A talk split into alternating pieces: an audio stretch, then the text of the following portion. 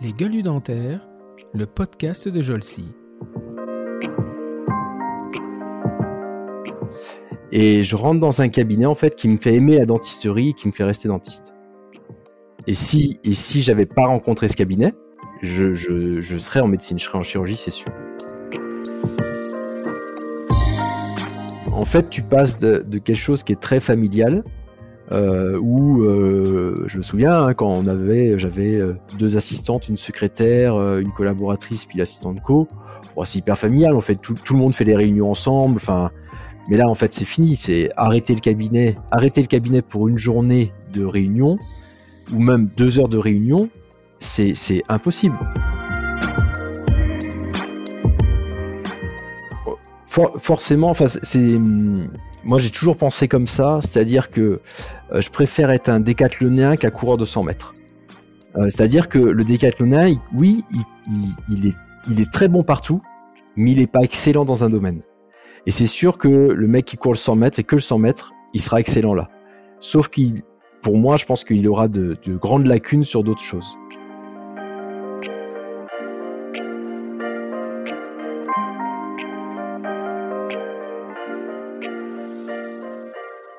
Bonjour et bienvenue pour ce nouvel épisode de la troisième saison de notre podcast Les Gueules du Dentaire, le podcast de la société Jolsi. Jolsi est un organisme de formation pour chirurgiens dentistes, mais également assistants dentaires, qui gère notamment Endo Academy. Endo Academy propose un catalogue de formation original et très étendu. Que vous soyez étudiant nouvellement diplômé, praticien souhaitant vous remettre à jour en endodontie, ou encore si vous envisagez même de limiter votre exercice à l'endodontie, nul doute, nul doute que Jolsi a la formation qui vous convient. Présentiel, distanciel, pratique, tous les formats vous sont proposés. Vous retrouverez l'ensemble des formations sur euh, www.endo-academy.fr. Vous pouvez également contacter les coordinatrices de la formation. Nul doute qu'elles vous trouveront ce que vous cherchez. Et en plus, vous validerez votre DPC puisque Jolsi est certifié Calliope, mais également le seul organisme à proposer la formation pratique en endodontie, validant pour le DPC. Pour ce nouvel épisode, je reçois un dentiste bordelais. Formé à Toulouse, il poursuit sa formation post-universitaire un peu partout, en France, mais également au Québec et aux États-Unis, dans la ville qui fait rêver Las Vegas, où il ira se perfectionner en occlusion d'oncie et dans la prise en charge des restaurations complexes. Après quelques remplacements et une première association dans les Landes, c'est à Bordeaux qu'il finit par poser ses valises et monter son propre cabinet. Il poursuit en parallèle ses formations cliniques, mais se forme également en communication. Avec Pierre Brassard et la formation IDEO, qui à son époque a bouleversé les mentalités de la profession, mais également avec un séminaire de développement personnel avec Tony Robbins. En 2019, il obtient un diplôme de coaching et poursuit ses formations en ligne sur la stratégie et l'innovation. Aujourd'hui, il dirige ce que l'on appelle un gros cabinet à Bordeaux et anime un centre de formation et dirige ce centre de formation qui propose des formations cliniques mais également organisationnelles. À ma connaissance, c'est le seul qui associe ces deux types de formations. À cette description, et si vous avez un compte LinkedIn, nul doute que vous avez reconnu mon invité cette semaine, qui est le docteur Cyril Gaillard, fondateur et directeur du GAD Center. Bonjour Cyril. Bonjour Stéphane. Voilà, j'espère que le résumé est assez fidèle, parce que j'ai peu de temps pour le faire, mais euh, euh, il y a beaucoup de lignes hein, sur le CV, donc j'ai essayé de, de, tout, euh, tout regrouper. Oui, oui, c'est parfait. Oui, je me suis reconnu. C'est ça. reconnu. Bon, c'est donc je parle bien avec Cyril Gaillard de Bordeaux. C'est déjà une bonne chose. Alors, avant de, avant d'entamer notre notre discussion, je vais te laisser. je vais faire comme avec tous mes invités. Je vais te demander de te présenter. Donc, qui est Cyril Gaillard, présenté par Cyril Gaillard lui-même? Euh, donc je suis Cyril, euh, je suis père de trois enfants, trois grands-enfants qui ont 16, 18 et 20 ans. Euh, je suis chirurgien dentiste et chirurgien dentiste entrepreneur aujourd'hui, je dis, parce que je, je, partage mon temps entre la clinique où je travaille deux jours en clinique et puis ensuite j'ai trois jours de gestion des différentes structures, cabinet, labo de prothèse, centre de formation. Et puis et puis je suis un grand fan aussi, euh, je pense qu'on aura l'occasion d'en parler, je, suis un grand fan de, de paddle tennis. Euh, voilà, et je, je, passe mon temps dans les salles de paddle en fait. Ah, avec Marc Ponce alors, tu joues avec Marc Ponce? Ah, bah c'est mon partenaire, Marc, oui. Ah, je savais pas. ah, ouais? ah ouais, on, fait les tours, on s'est entraîné toute l'année dernière, on s'est entraîné ensemble. Et, et on a fait les tournois ensemble, voilà. Euh, puis cette année, on a des entraînements un peu différents, mais euh, oui, oui, je, oui, Qu'est-ce que vous faisiez à Madrid là? Vous étiez en compétition J'ai vu. Que non, en fait, ah oui, alors on était à Madrid, exactement. Je rentre de Madrid là, et on était au final du ce qu'on appelle WPT, c'est World Paddle Tour. Euh, donc c'était les, les, Masters, comme les Masters au tennis. D'accord. Euh, en fait, c'était les huit meilleures équipes, euh, hommes et femmes, qui se rencontraient, et on a passé trois jours. J'ai vu euh, quart demi-finale, demi-finale et finale quoi. la totale. ok, non mais vous jouiez pas parce que lui s'était mis, s'était mis en tenue. je vais euh, voir un peu sur internet. Je putain, je savais pas qu'il était à ce niveau-là quand même. Oh, il faut qu'on s'entraîne encore un peu, tu vois. Donc, quand on au tournoi, il se déguise en, en, en paddle tour, en paddle joueur. Faut le savoir. ça s'appelle la désinformation. Ok, ben, je, savais, savais pas. il me semblait que vous m'avez dit que vous vous connaissiez, mais je savais pas que vous étiez. Euh... Ah, même, même, promotion. Hmm. Ok. Et donc, ok. alors, ça, c'est intéressant. Deux jours. Euh, alors, comment tu, euh, tu es de Toulouse, hein, je crois, au départ, euh, Oui. Alors, je suis formé mes, mes trois premières années, première année, deuxième année, troisième année à Toulouse. Et à l'époque, j'étais en couple avec aujourd'hui mon ex-femme, et donc je faisais les, les allers-retours le week-end ou elle le week-end pour qu'on se voit. Et puis, j'ai essayé en quatrième année, en fait, à la fin de troisième année de me rapprocher de Bordeaux là où elle était. Et donc j'ai eu la chance en fait. Euh, un Bordelais voulait partir à Paris, un Parisien voulait venir à Toulouse, et moi Toulousain, je souhaitais venir à Bordeaux, et on a pu comme ça euh, changer. Et j'ai fait ma quatrième, cinquième année euh, à Bordeaux. D'accord, c'est pour ça que tu dis que Marc était de ta promo, parce que je comprenais pas de. Oui, et c'est pour ça que je dis que Marc était de ma promo, parce, que, comme j'ai fini à, Bordeaux. Quand fini à Bordeaux, d'accord. Euh, ok, donc c'est pour ça. Donc, mais par contre, tu retournes dans les, dans les Landes, euh, enfin, tu te rééloignes de Bordeaux sur tes premiers remplacements, c'est ça? Oui, en fait, je donc en 98, j'ai mon diplôme, j'ai ma thèse en décembre 98. Et hum, alors, je fais une année de collaboration à Saint-Médard-en-Jalles. Mmh. Et ensuite, euh, je pars m'installer dans les Landes parce que, alors, faut se remettre. Aujourd'hui, Bordeaux est magnifique, tout le monde veut venir à mmh, Bordeaux. Mmh. Faut se remettre juste dans les années 98. Ouais, c'était pas ça. Euh, c'était pas ça, et c'était les travaux partout. Ah, je confirme. Euh, et, et, et c'était invivable. Et, hum, et voilà. Et moi, j'ai toujours vécu à la campagne. Euh, et je, je voyais pas euh, faire ma vie euh, là à ce moment-là. Et donc avec avec la mère de mes enfants, on décide donc on, décide de partir à la campagne et, et, je trouve un cabinet à Villeneuve-de-Marsan et, et, je m'associe à Villeneuve-de-Marsan. D'accord. Et genre je confirme parce que moi j'ai fait mon, mon service militaire à Libourne en 95, donc décembre 95, et on allait à Bordeaux. Et euh, ouais, c'était pas. Mes deux parents sont bordelais, donc euh, ils parlaient de Bordeaux, Bordeaux, Bordeaux. Et euh, moi, je me souviens des quais à Bordeaux à cette époque-là. Euh, tu crânais pas quand même hein, le soir. Ah non. non, pas, pas te balader avec le chien à la poussée des enfants. Hein.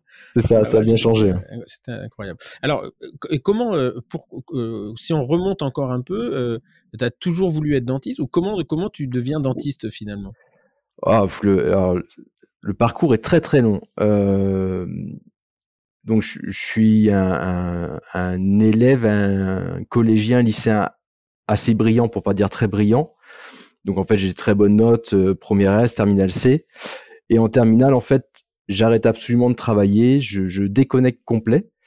Et donc je, je fais absolument rien, si ce n'est jouer au baby-foot et au tarot. Euh, j'ai mon bac parce que je suis assez facile et parce que je suis assez stratège. Donc, euh, je dis, OK, euh, 15 jours avant les épreuves, je vais bosser euh, maths, physique et anglais, f 5, 5 et 3.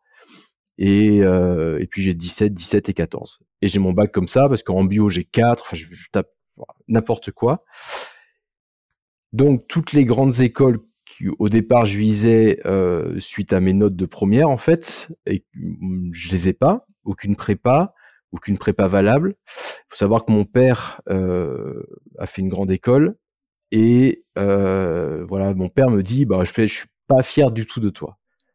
Donc là, tu prends une claque et tu dis bon ok, qu'est-ce que je peux faire?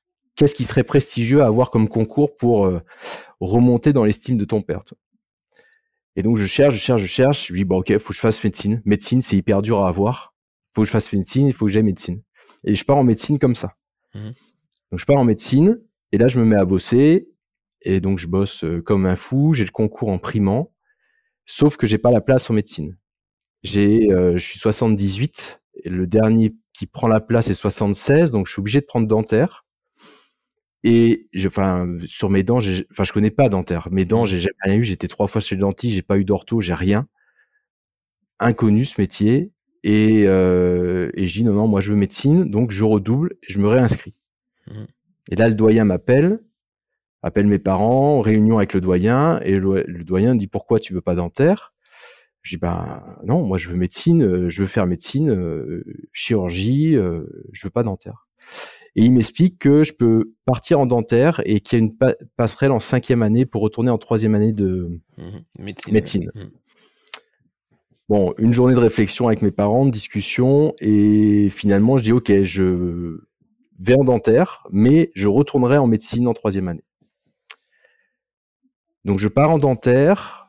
La deuxième année est absolument horrible. Je fais du plâtre, enfin on fait du plâtre, enfin rien. Enfin, je dis qu'est-ce que je fais là? Bon, c'est pas grave. Euh, Trop mauvais foot. Ouais, c'est ça. Euh, je, reste très très bonne élève étudiant, très sérieux, euh, et je bosse, même si ça me passionne pas. Euh, je fais 2, 3, 4, 5.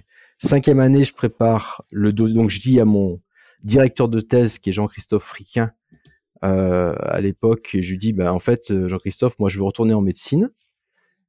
Et il me dit, ah ben oui, mais euh, il faut préparer un dossier. Et en fait, là, je découvre que, en fait, c'est pas, euh, t'as pas une place parce que tu demandes. En ah fait, ils vont en sélectionner 12. Sauf que le doyen m'avait pas dit ça. ah, et je dis, bah, c'est pas grave, on fait le dossier, euh, j'y vais.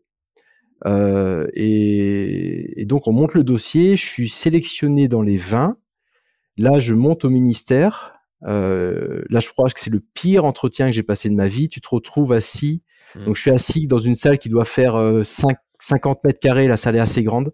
Mmh. Et il y a, et il y a, ouais, il y a neuf membres, en fait, euh, qui sont en U. Donc, il y a les tables en U. Tu as ta chaise au milieu. Tu pas de table, tu rien. Tu as juste une chaise. Tu es assis là, tu as 22 ans. Et là, en fait, c'est les doyens des doyens de médecine, de dentaire. Il y a je sais pas qui. Il y a Pharma, dans il y a tous les doyens des de médecine, Pharma. Ouais, euh, et là, il te pose des questions. Alors, j'avais été préparé, un friquin et, et Jean Do, euh, à l'époque, m'avait préparé. Euh, pose des questions, je réponds ce que je peux répondre euh, avec mes 22 ans. Et, euh, et je rentre le soir, j'ai un coup de fil qui me dit euh, non, vous n'avez pas votre place. Bon, ok, ça marche, je raccroche, je suis déçu. J'appelle ma mère en suivant et je lui dis écoute, euh, voilà, euh, j'ai pas la place, je vais me réinscrire en première année. Est-ce que si jamais j'ai besoin d'argent, vous pouvez les suivre ou pas? Mmh. J'ai dit je vais bosser, je suis dentiste, donc je vais, je vais faire les remplaces, je vais bosser. Euh, mais si jamais elle me dit ouais bon ok hein. bon elle dit ok mais tu sens bien que un peu lourd là mais bon ok elle dit ok et je me réinscris en première année je me réinscris en première année, sauf que le temps que la première année commence, euh, je suis appelé euh, par un cabinet à Saint-Médard-en-Jalles et je rentre dans un cabinet en fait qui me fait aimer la dentisterie et qui me fait rester dentiste. Et si et si j'avais pas rencontré ce cabinet, je, je, serais en médecine, je serais en chirurgie, c'est sûr. Voilà comment comment ça s'est passé. Donc ça a été très long. Oui, c'est euh, mais c'est un premier pivot en fait, c'est-à-dire que c'est une rencontre qui fait que tu te rends compte que la, la dentisterie c'est pas celle que tu as appris à la fac ouais. derrière, il y a, y a, autre chose, quoi. Ouais, et en fait, c'était vraiment ça. Enfin, c'est vraiment c'est vraiment un pivot. Hein. Le, le, dentiste à l'époque, euh, c'est Loïc. Euh, en fait, quand je le rencontre la première fois, donc il, m'appelle euh, parce que j'étais sur la liste de conseils de l'ordre pour chercher des collaborations pour gagner un peu d'argent. Et donc, il m'appelle, il me dit voilà, on est cinq associés, on travaille quatre jours chacun et il faudrait que tu remplaces, euh, tu sois collaborateur des, des, des, cinq en fait, et ça te fait la semaine complète. Est-ce que tu es intéressé? Je dis bah oui, bien sûr. Et donc je vais, je vais le voir, je le rencontre, et je me souviens la, la première fois, hein, le, le, gars arrive dans la salle d'attente, me dit bonjour. Je le regarde et dans ma tête, je me dis ce gars est pas dentiste. Ce gars est pas dentiste, c'est pas possible. Il y avait, il y avait quelque chose qui dégageait, euh, c'est pas dentiste. Et, et, en fait, je, je suis resté collab euh, une année chez eux mmh. et je me suis éclaté. je me suis éclaté parce qu'il m'a montré. Alors déjà, il m'a montré que c'était un cabinet, c'était cinq associés, je sais plus combien il y avait d'assistantes, secrétaires. en fait. Ce qui est intéressant, c'est que aujourd'hui, ça paraît presque courant, mais en 98, c'est ça, 99. Juste exceptionnel comme, comme. Exactement. Il y avait que dans les petites villes. Nous, on avait, moi, je travaillais dans un cabinet, on était pareil, enfin, on était 4, 4, 5, il y avait du personnel, etc. On avait 400 mètres carrés à l'époque, on passait pour des zombies. Même au Conseil de l'ordre, quand on montait une ESCM, on avait l'impression que qu'on était en train de faire de l'escroquerie, euh, que mmh. c'était un business, il y avait société, machin. Il y a eu les CELAR, alors là, bon, ça a été. Mais c'est, ce qui est intéressant, c'est qu'aujourd'hui, on, on, pourrait ne pas comprendre pourquoi tu as été impressionné par ça. Sauf qu'à l'époque, le, modèle économique de, du dentiste, c'était euh, un dentiste, une assistante à deux tiers temps, euh, un poupinel, et, euh, et, et, voilà, c'était comme ça. Enfin, et, euh, je parle pas de la génération de mon père, hein, où il y avait même des trucs à ultrasons qui faisaient du bruit et, et de la lumière bleue, etc. Mais c'est intéressant de voir parce que ça permet de mesurer aussi à quel point la profession a évolué. Et mmh. souvent, on a l'impression qu'on est des réactionnaires et tout. Mais euh, moi, aujourd'hui, je vois des structures, euh, on voit passer des photos de cabinets, mais qui sont hallucinantes. Moi, ça me rend très, très fier de la profession. Euh. alors, j'ai vu les photos de ton, ton, ton, cabinet, sachant que les photos sont toujours, mettent toujours en valeur. Mais moi, j'ai vu des, des, des cabinets, des fois, il y a des mecs qui disent, regardez, je cherche un collaborateur. les structures qu'ils ont, c'était absolument impensable y a, il y a une quinzaine d'années. Hein. Ouais. Et donc, je, peux comprendre qu'à ce moment-là, tu rentres dans un cabinet, c'est beau, le mec, il arrive, déjà, il n'est pas en blouse blanche avec son bavoir euh, et son jean et ses baskets. Euh, ouais, je pense que là, à ce moment-là, tu comprends que c'est pas que, que ça, la dentisterie, quoi. C'est ça, et, et, donc pour, pour finir sur la partie euh, organisation du cabinet, en fait, euh, je comprends que euh, il gagne très bien sa vie. Il me cache rien, en fait. Il me cache pas ses chiffres. Il gagne très bien sa vie. Euh, il travaille trois jours ou trois jours et demi à l'époque, David. Le, jeudi soir, il me dit Ciao Cyril, t'assures bien demain, et lui part jouer au golf. Hmm. Il n'y a pas de garde. Enfin, tu vois, je commence à regarder tout ça. Oh, c'est pas si mal que ça comme vie, quand même. Donc, ça, c'est pour la partie organisationnelle.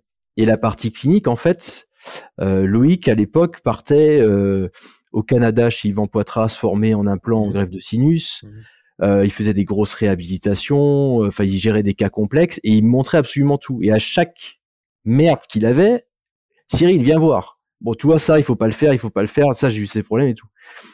Donc en fait, j'ai vu qu'on pouvait faire des choses extraordinaires euh, en dentisterie, qu'on pouvait rendre des services énormes aux patients, euh, que techniquement on pouvait faire des choses vraiment très poussées, et que en plus, euh, ben, par rapport à un chirurgien, tu n'as pas de garde, tu gagnais bien ta vie, tu organisais ton temps comme tu voulais, tu vois, tu étais mmh, mmh, libéral. Mmh. Faut savoir que enfin dans ma famille, il y a personne qui était libéral.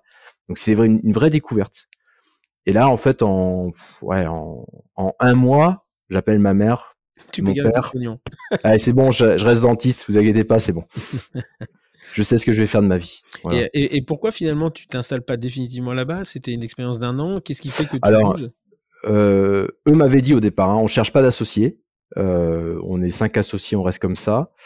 Euh, il se trouve que je pars, je décide de partir. J'aurais pu rester un peu plus longtemps. Enfin, je pouvais rester plus longtemps, mais je, décide de partir parce que à un moment donné, ils, se font coacher par Station PMD de l'époque, mmh. tu vois, 98, 99.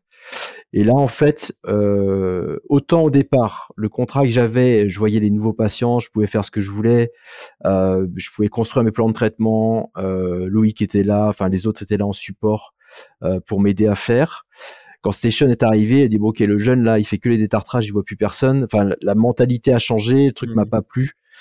Euh, et puis là j'ai dit non ça, ça c'est pas ce que je veux.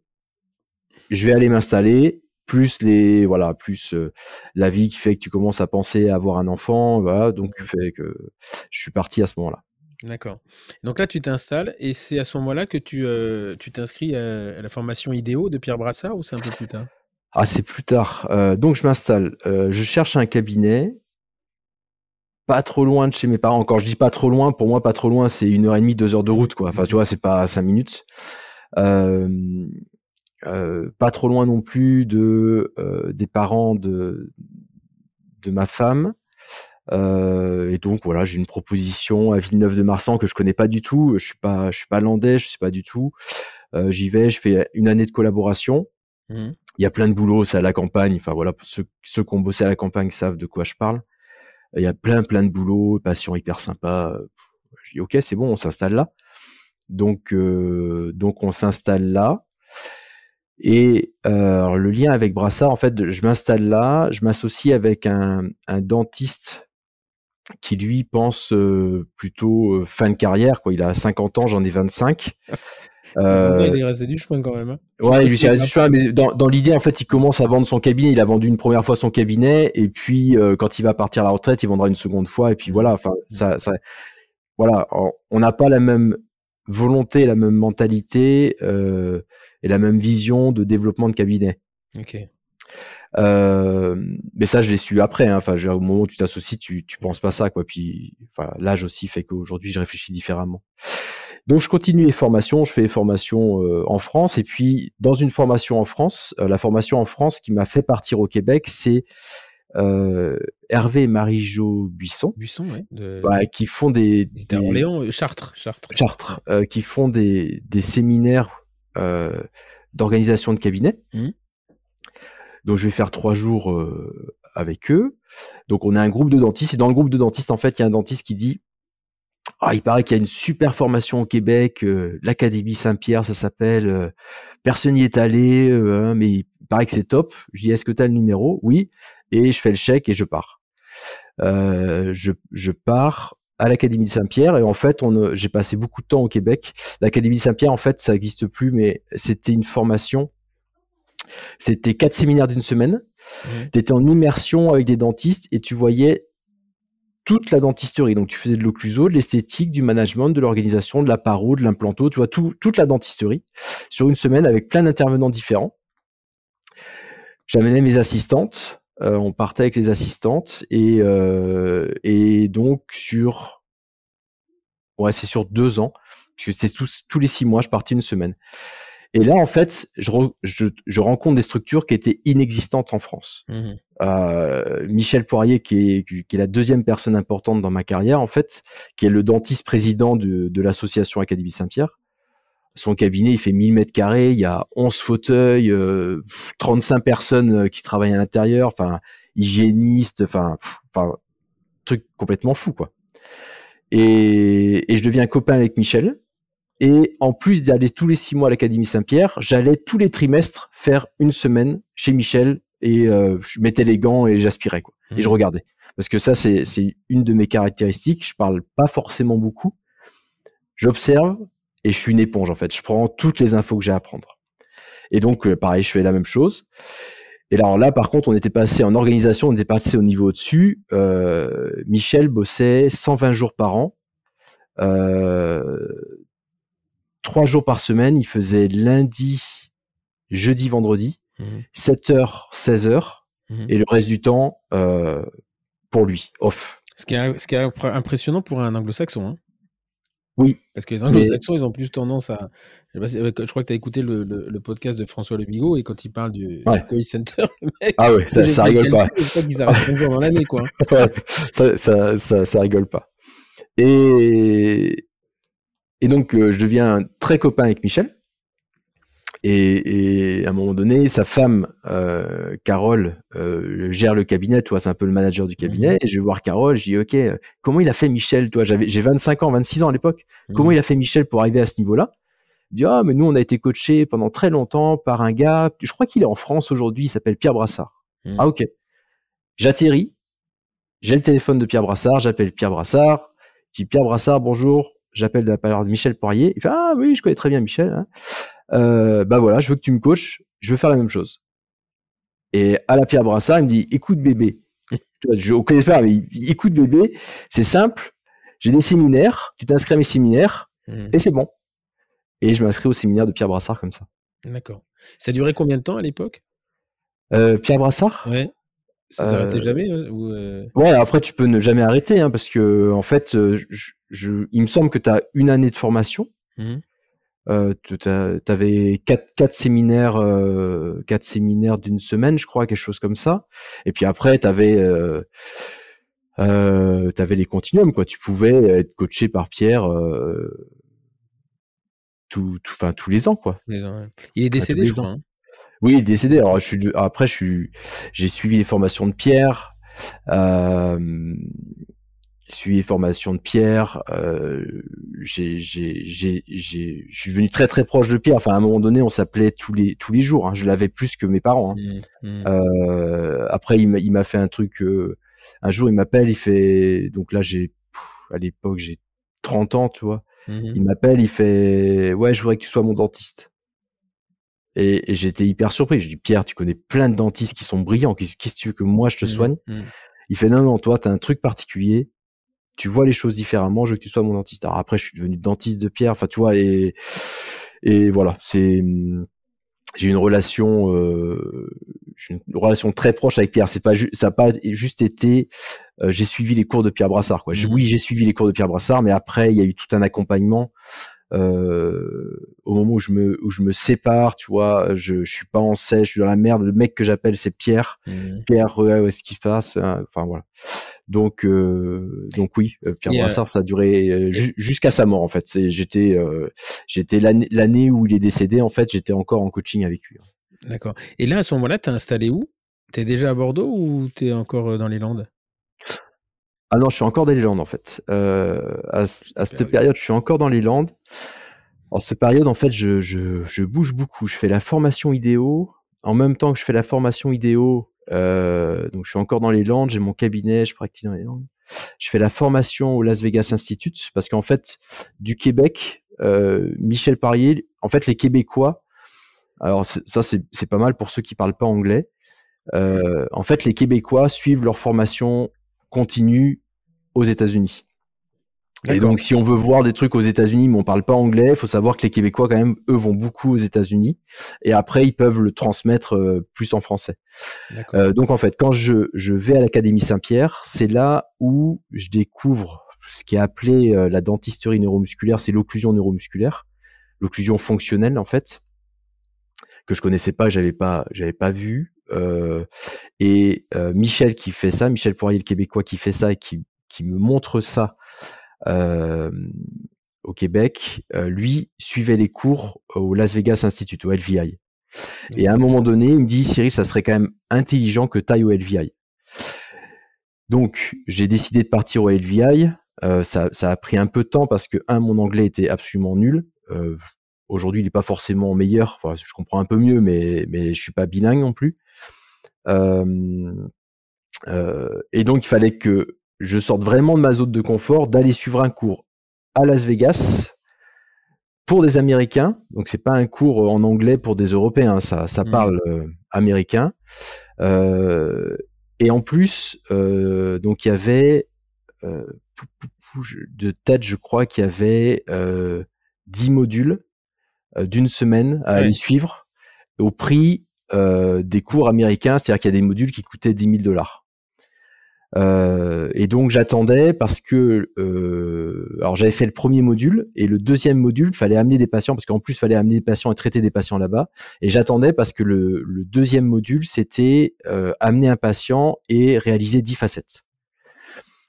Et, euh, et, en fait, sur, sur l'histoire sur l'ULVI, en fait, c'est mon, mon ex-beau-frère aujourd'hui, mais qui à l'époque était mon beau-frère, qui m'appelle à un moment donné, qui Cyril, je me marie dans trois mois, il me faut un super sourire. Et en fait, je, je regarde et je dis, bon, écoute Fred, euh, on part aux États-Unis, on va le faire à Las Vegas. J'imagine mon beau-frère, ce qu'il me raconte, je fais ouais, on part à Las Vegas c'est parti, euh, je prends le cours et, euh, et, on va faire les facettes là-bas. Et, et c'est comme ça, en fait, que, que j'ai signé là-bas le continuum complet. Donc, une fois que j'arrive là-bas, je vois, je vois une centre de formation qui est, qui est monstrueux. Hein. C'est 40 fauteuils, c'est des, la cantine fait 200 personnes. Donc, en fait, le mec a, voilà, cantine 200 personnes, des salles de conf énormes, du matos, euh, enfin, enfin, fou. Euh, et donc, euh, je, décide de signer les, euh, les 10 modules sur la carte bancaire, ça me coûte une blinde. Et puis, et puis j'ai fait ça en un an et demi.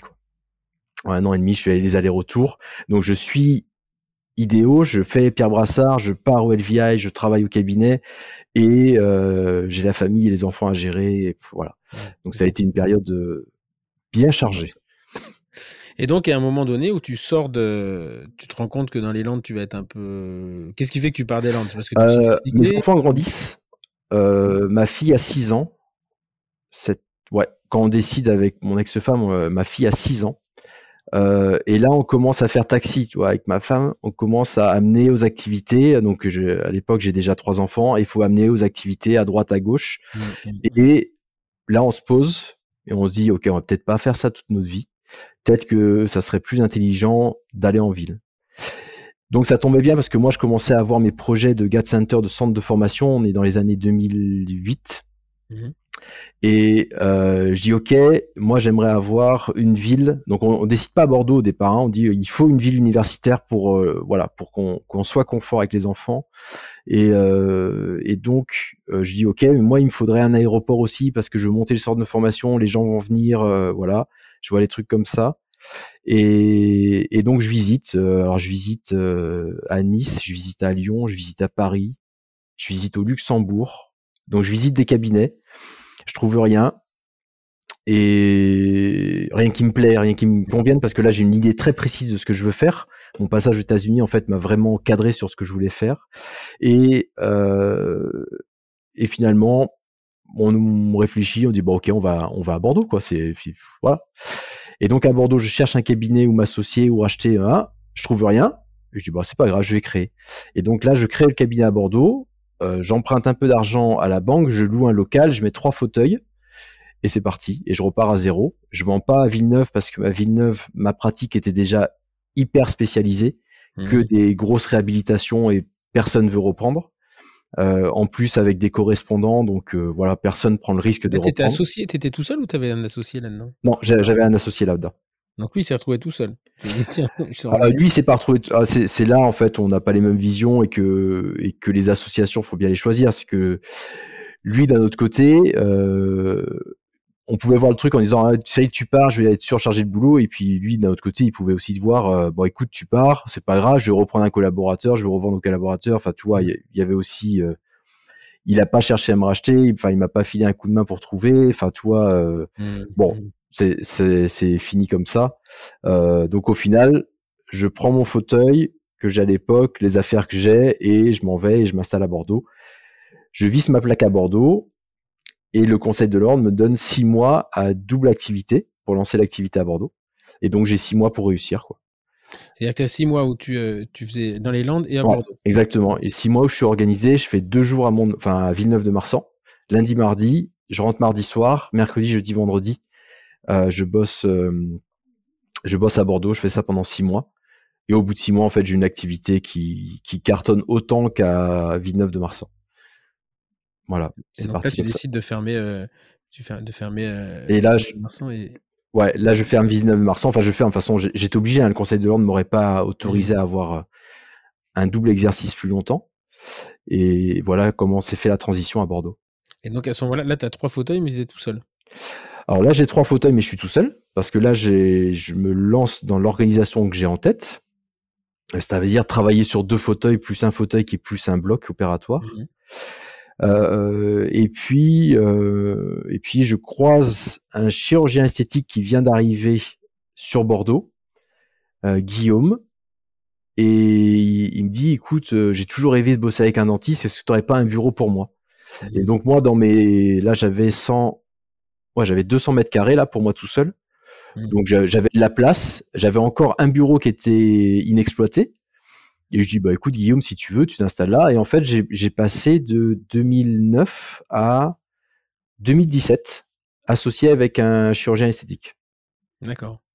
Et là, le conseil de l'ordre dit rien, parce que normalement, il faut des salles d'attente séparées. Ouais, on avait, on avait les salles d'attente euh, un poil différentes. On avait l'entrée commune, salle d'attente un peu différente, et puis on partageait. Euh, voilà.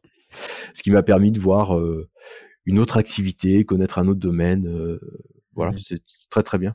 Mais lui, il faisait que ses consultations là. Lui, il faisait ses consultations, euh, quelques opérations qu'il pouvait faire sur place, mmh où il n'avait pas besoin de blocs agréés cliniques. Mmh Et voilà. Ok. Et donc là, là tu es, sur le déjà sur le lieu où tu as ton cabinet ou c'est Ah non, non, non là c'est une transition en fait. Ouais, là c'était une transition. Là je, je louais euh, dans. En fait, j'avais choisi la place, j'avais choisi le triangle d'or de Bordeaux. Toi, j'avais là en fait en, tête parce que entre ce qu'on voit aujourd'hui de GAD et, comment j'étais au moment où je me, suis installé à Bordeaux, c'était un peu différent. Euh, la vision que j'avais quand je me suis installé en 2009, c'était une vision esthétique et en fait, c'était pas du GAD, c'était du Cyril Gaillard. Donc c'était mmh marqué Cyril Gaillard partout. je, raconte ça parce que je pense qu'on sera amené à parler de ça après donc c'était marqué Cyril Gaillard partout. Euh, j'étais tout seul, j'avais juste une collaboratrice, mais c'était tout sur mon nom. Les assistantes travaillaient pour moi. Euh, et, euh, et en fait, je me suis aperçu que c'était une stratégie qui était absolument pas bonne.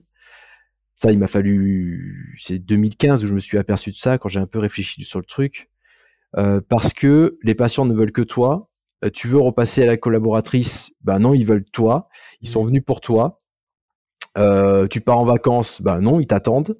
Et en fait, tu es épuisé, quoi. Tu dois toujours, toujours, toujours être au cabinet pour soigner les patients. Euh, et en 2015, je me dis, ok, ça, ça marche pas. ça fait certes une très belle pratique et ça flatte l'ego, super, mais par contre, ça épuise, c'est pas possible. Réflexion, je regarde, j'écoute. 2015, je me dis non, en fait, il faut monter un groupe, il faut monter une marque. Et les gens vont venir prendre la marque et moi, je disparais. Je vais disparaître. Et en fait, c'est le travail que j'ai commencé en 2015. Donc, on a déjà beaucoup plus communiqué sous le GAD, beaucoup moins sous Cyril Gaillard. Et, euh, et sauf que ça devenait trop petit. Parce mmh. que l'idée, c'était, il fallait que ça soit un groupe de plusieurs dentistes. Et donc là, au départ, on a cherché un local en commun avec Guillaume, le chirurgien esthétique. On ne trouvait pas, on n'avait pas les mêmes attentes euh, de locaux, euh, pas les mêmes besoins. Et donc, lui a trouvé son local. Moi, j'ai trouvé mon local. Et donc, j'ai trouvé mon local en 2000. Ça, c'est, ça, c'est extraordinaire aussi. Euh, on, on, réfléchit après, toi. Mais au moment où on le fait, on réfléchit pas trop. donc, en novembre 2016, je trouve mon local et j'étais en bail 369 là où je louais. Et au 31 mai 2017, donc novembre 2016, je trouve le local, 31 mai 2017, euh, mon bail 9 ans se finissait. Donc si j'étais là au 1er juin, il fallait que je reparte pour 3 ans. Je trouve le local novembre, on signe le sous-sein et je signe définitivement le 1er mars. Et entre le 1er mars et le 31 août, il fallait non, entre le 1er mars, entre le 1er mars et le 31 mai, il fallait qu'il fasse tous les travaux. Impossible. Donc là, Alex, qui est le, directeur des travaux, là, me dit Cyril, je ne vais pas pouvoir. Je dis ok, euh, combien de temps Combien de temps? Et il me dit 31 euh, août. Je dis bon ok, c'est bon pour 31 août. Mais il fallait que je trouve un cabinet provisoire, puisque le 31 mai j'allais partir. Et ce qui s'est passé, c'est que dans le projet, en fait, je monte le projet tout seul et il y a un dentiste qui s'appelle euh, Francisco, qui est un de mes associés aujourd'hui, euh, qui lui était dans un local, qui s'ennuyait dans son local.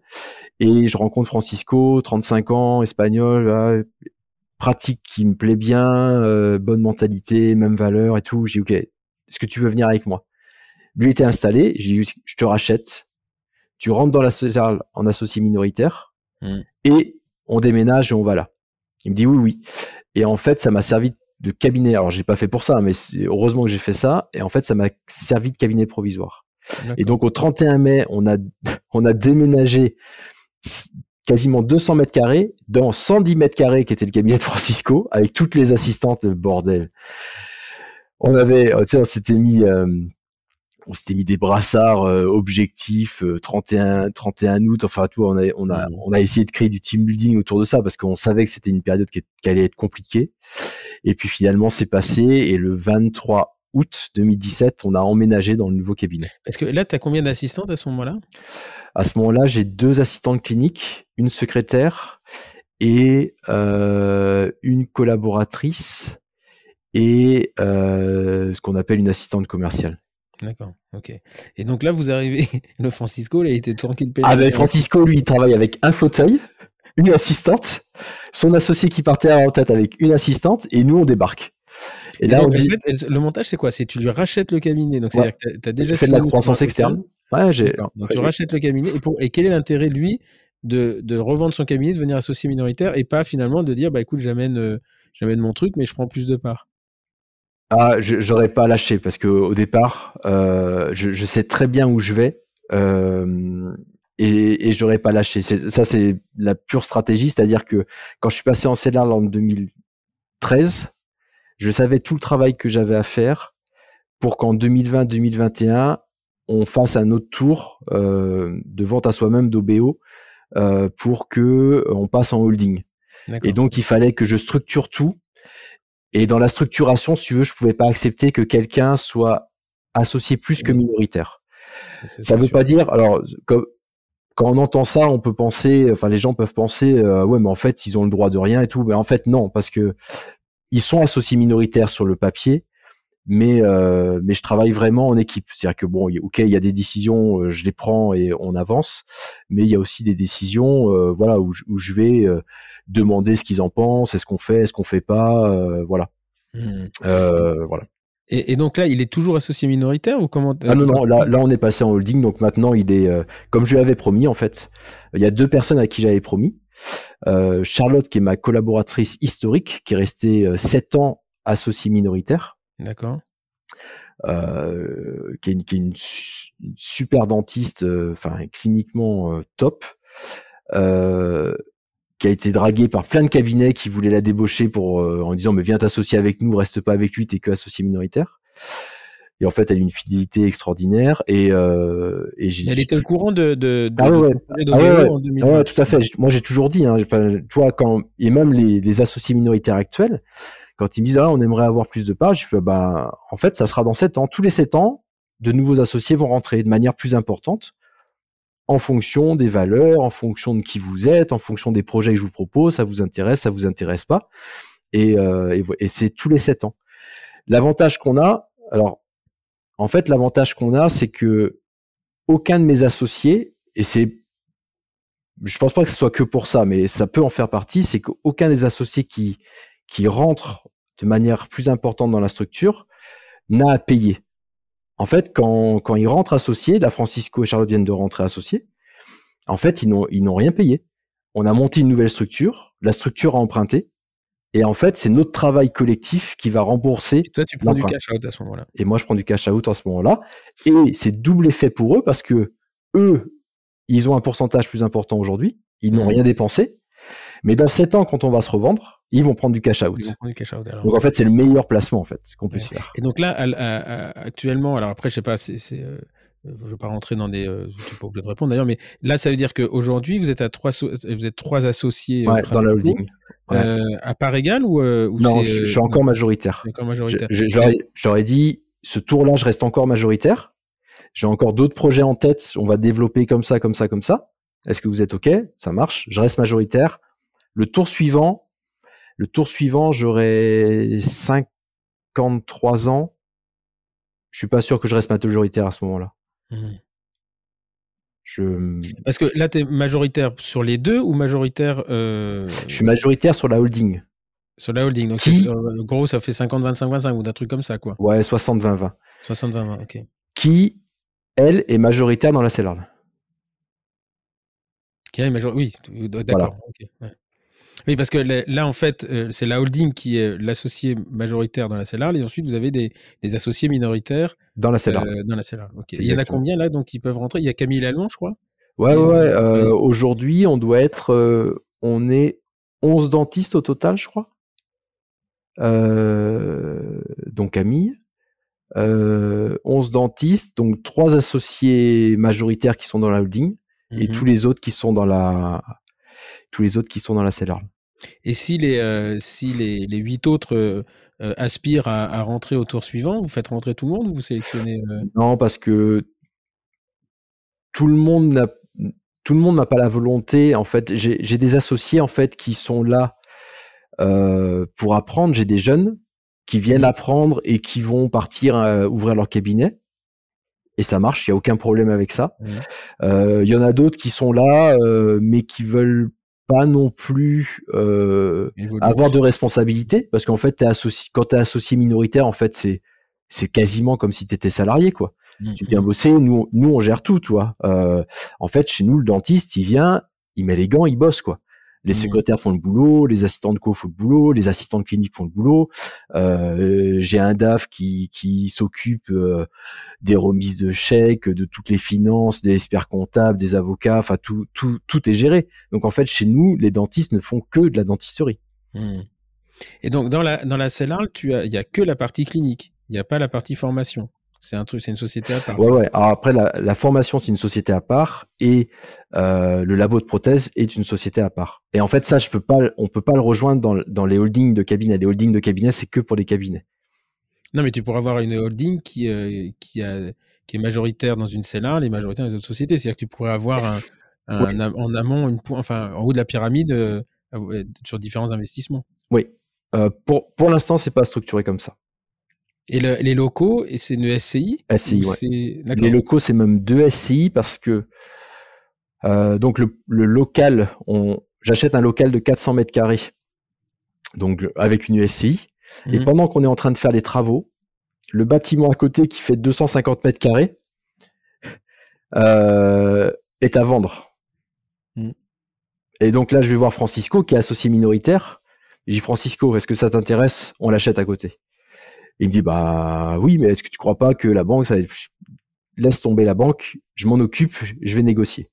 Et, donc j'appelle la banque et je dis écoutez, euh, à côté ça se libère. J'entends trop souvent les dentistes qui disent à chaque fois c'est trop petit, j'aurais dû acheter plus grand.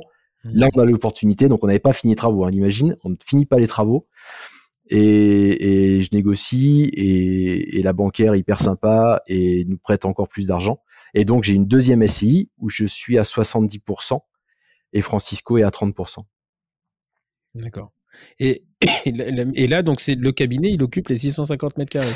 Et le, alors, pas que le cabinet, on a le labo de prothèse qui est à l'intérieur, qui doit occuper euh, 50 mètres carrés. Il y a le centre de formation qui doit occuper 50 euh, mètres carrés. Et puis après, c'est le cabinet. D'accord. Et donc là aujourd'hui, tu disais, euh, le, laboratoire de prothèse, il est que pour la, fabrication interne ou euh, il a, aussi une activité externe? Ouais, ouais, on a 20 clients extérieurs. Il y a, il y a quatre prothésistes. Là, on cherche à embaucher un cinquième, voire un sixième. Euh, ils travaillent donc avec le cabinet. Il y a des dentistes associés qui envoient aussi à l'extérieur. Euh, et puis euh, le labo a euh, ouais, une vingtaine de, clients extérieurs.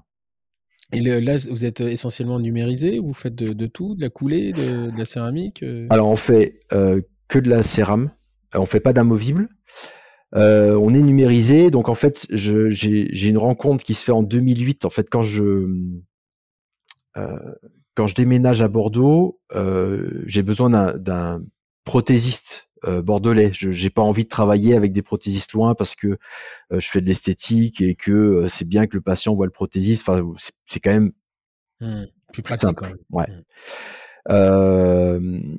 et donc je rencontre un gars qui s'appelle Jérôme Bellamy qui est, devenu un super copain. Mmh. Euh, et donc je rencontre Jérôme, il est salarié dans un labo, on commence à bosser ensemble et le, et le gars, Jérôme, euh, je, pense qu'il écoutera le podcast, enfin il est autant passionné que moi quoi par les dents quoi. Et donc euh, et donc on, on, pousse ses techniques, on fait des choses ensemble, on devient copains. Et puis donc il est dans son labo, il stratifie, et il est chef de labo, il doit gérer, je crois, une quinzaine de personnes en, même temps. Il est dans un gros labo, hein, vraiment beaucoup de mmh. personnes. Et, il en peut plus, quoi, parce que ce qu'aime faire Jérôme, c'est les dents, quoi. C'est mmh. tout, le, tout le reste. Et puis on mange ensemble un jour. Et je lui dis, bon, ça va, l'activité. Hein? Il me dit, de toute façon, 90% de mon temps, c'est je fais que TK. ah. Je dis, euh, je t'embauche. Je t'embauche. Si, tu, si ton temps, tu passes que pour moi, ça sert à rien. Viens bosser au cabinet directement. Sûr. Et, et, donc, on commence l'histoire du laboratoire. Il me reste, donc je suis dans l'ancien local. Il me reste une pièce. Il va, il va se marrer parce qu'on on en parle, on en parle quand on se remémore les choses et on, on se marre d'où on est parti. Il me reste une pièce qui fait à peu près 8 mètres carrés, où il y a le compresseur, des, des fauteuils. Et je dis, bon, écoute, on va installer là et on installe le four à cérame. Euh, on sous-traite absolument tout et lui stratifie. Donc en fait, il fait les wax-up en cire et il stratifie. C'est tout ce qu'il fait. Tout le reste, euh, on sous-traite. Et on commence comme ça. Et là, en fait, c'est le dans les dans les choix que j'ai fait dans ma vie, celui-là, ça a été un des meilleurs. Pour expliquer, en fait, ce que j'explique, euh, c'est que quand on est dentiste, on travaille tout seul. Le jour où on a une assistante, on ne sait plus comment on pouvait travailler sans assistante. Mmh, c'est sûr. Quand Jérôme est arrivé au cabinet, aujourd'hui, je ne sais même pas comment je ferais si j'avais pas le labo au cabinet. Mmh. On a réussi à mettre en place les process, à pousser les choses. Il y a un confort de travail qui est mais, fou quoi, complètement fou. Et donc là, il est, lui, il est euh, là maintenant, il est dans vos locaux et il, dirige une nouvelle équipe en fait. Euh, oui, oui. Alors c'est le, temps a passé en fait. Euh, donc à l'époque, ce que je fais, c'est que je salarie Jérôme. Je m'aperçois très vite que salarié Jérôme, c'est pas, c'est via la CELARL en fait. Mmh. je m'aperçois que c'est c'est pas une bonne idée parce que parce que dès que je travaille pas, il y a quand même son salaire à payer et puis il y a un seul client, c'est moi. Euh, là, je dis ok, ça c'est pas une bonne idée et donc on monte une structure, on monte un labo de prothèse pour pouvoir accueillir des clients extérieurs. Et je dis à Jérôme, ok, il va falloir trouver des clients extérieurs parce que quand je pars en vacances ou en formation ou que je mets plus d'implants et je fais moins de prothèses, euh, il faut quand même que le labo puisse tourner. Euh, et donc on commence comme ça. En en 2015, je commence à m'intéresser au digital. Jérôme est absolument contre. Ah, c'est de la merde. Faut imaginer, hein, c'est un, artiste qui stratifie quoi. C'est quoi ce bordel? Non, c'est nul. Euh, hein je dis si si, c'est l'avenir, c'est l'avenir. Jérôme, faut y aller. Non, non, faut pas y aller. Bon, j'achète euh, Omnicam, MCXL, la, la Total Serec, et en fait, on n'y arrive pas. On n'arrive pas à faire ce que je fais. Euh, c'est-à-dire que je dis pas que ça marche pas. Mon, mon propos, c'est pas de dire ça marche pas. Non, si pour, pour faire des choses que je qualifie euh, simples, euh, ok, ça marche très bien. Nous, déjà à l'époque, pendant des, années, je fais que des grosses réhabilitations, que des cas. Euh, la petite réhabilitation, c'est le maxillaire entier chez moi. Mmh. Et donc, on essaye, on essaye des facettes palatines et tout. C'est l'enfer, c'est galère, on n'y arrive pas. Et on n'y arrive pas aussi parce que moi, je suis novice. Et on n'y arrive pas parce que Jérôme est novice. Mmh. Donc, on met une machine avec deux novices autour. Et on essaye, on essaye, et on, ça fonctionne pas. L'Omnicam, la MCXL, prend la poussière, on la remballe. Euh, et en 2017, euh, Florine Coffard, qui est un, des mecs qui m'a beaucoup fait évoluer sur le digital, euh, m'appelle et me dit Cyril, viens, viens me voir. on fait des trucs, c'est top, faut que je te montre. Et donc je pars en Roumanie, je vais chez Florine. Et là, en fait, il est passé, il est sur TreeShape euh, Shape et je crois que les usineuses à l'époque c'est déjà des Roland.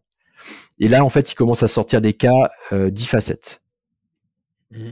Usinés euh, en Impress et maquillés et les résultats sont vraiment beaux.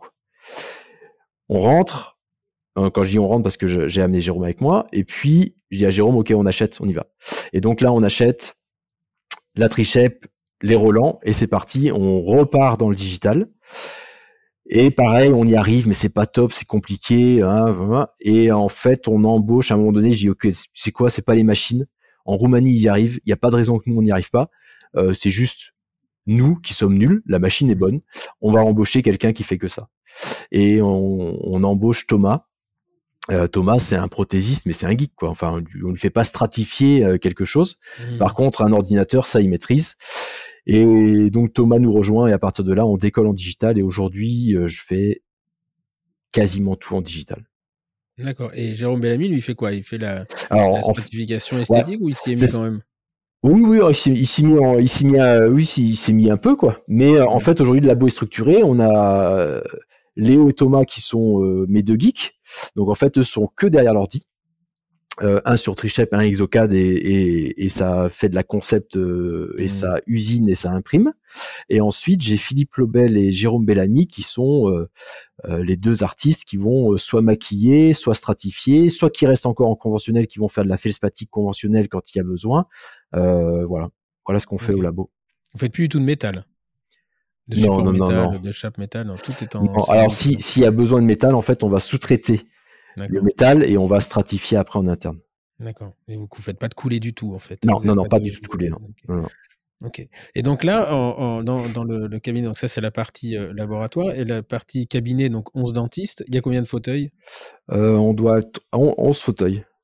il y a 11 fauteuils. Chacun a son fauteuil ou ça tourne Non, en fait, ça se tourne. On a. Alors, l'idée du cabinet au départ, il y a, tu sais, il y a ce que tu as dans la tête et ce qui se passe dans la vraie vie. Donc, ce que j'ai en tête, en fait, c'est de dire on va monter des cabinets qui vont tous être identiques. Mmh. Et en fait, on n'a pas de fauteuil attitré et on est capable de travailler n'importe où et ensuite on utilise les fauteuils qui y a de libre. C'est pour ça que tu n'as pas d'endodontiste, il aurait fallu 11 microscopes, c'est pas le même budget. Exactement. Euh, et puis, euh, et puis en fait, euh, et puis, et puis aussi quand je, dessine le cabinet, je, pense, je crois que tous les dentistes vont bosser sur deux fauteuils. Et, et en fait, je m'aperçois que non, ils bossent pas tous sur deux fauteuils parce que ça demande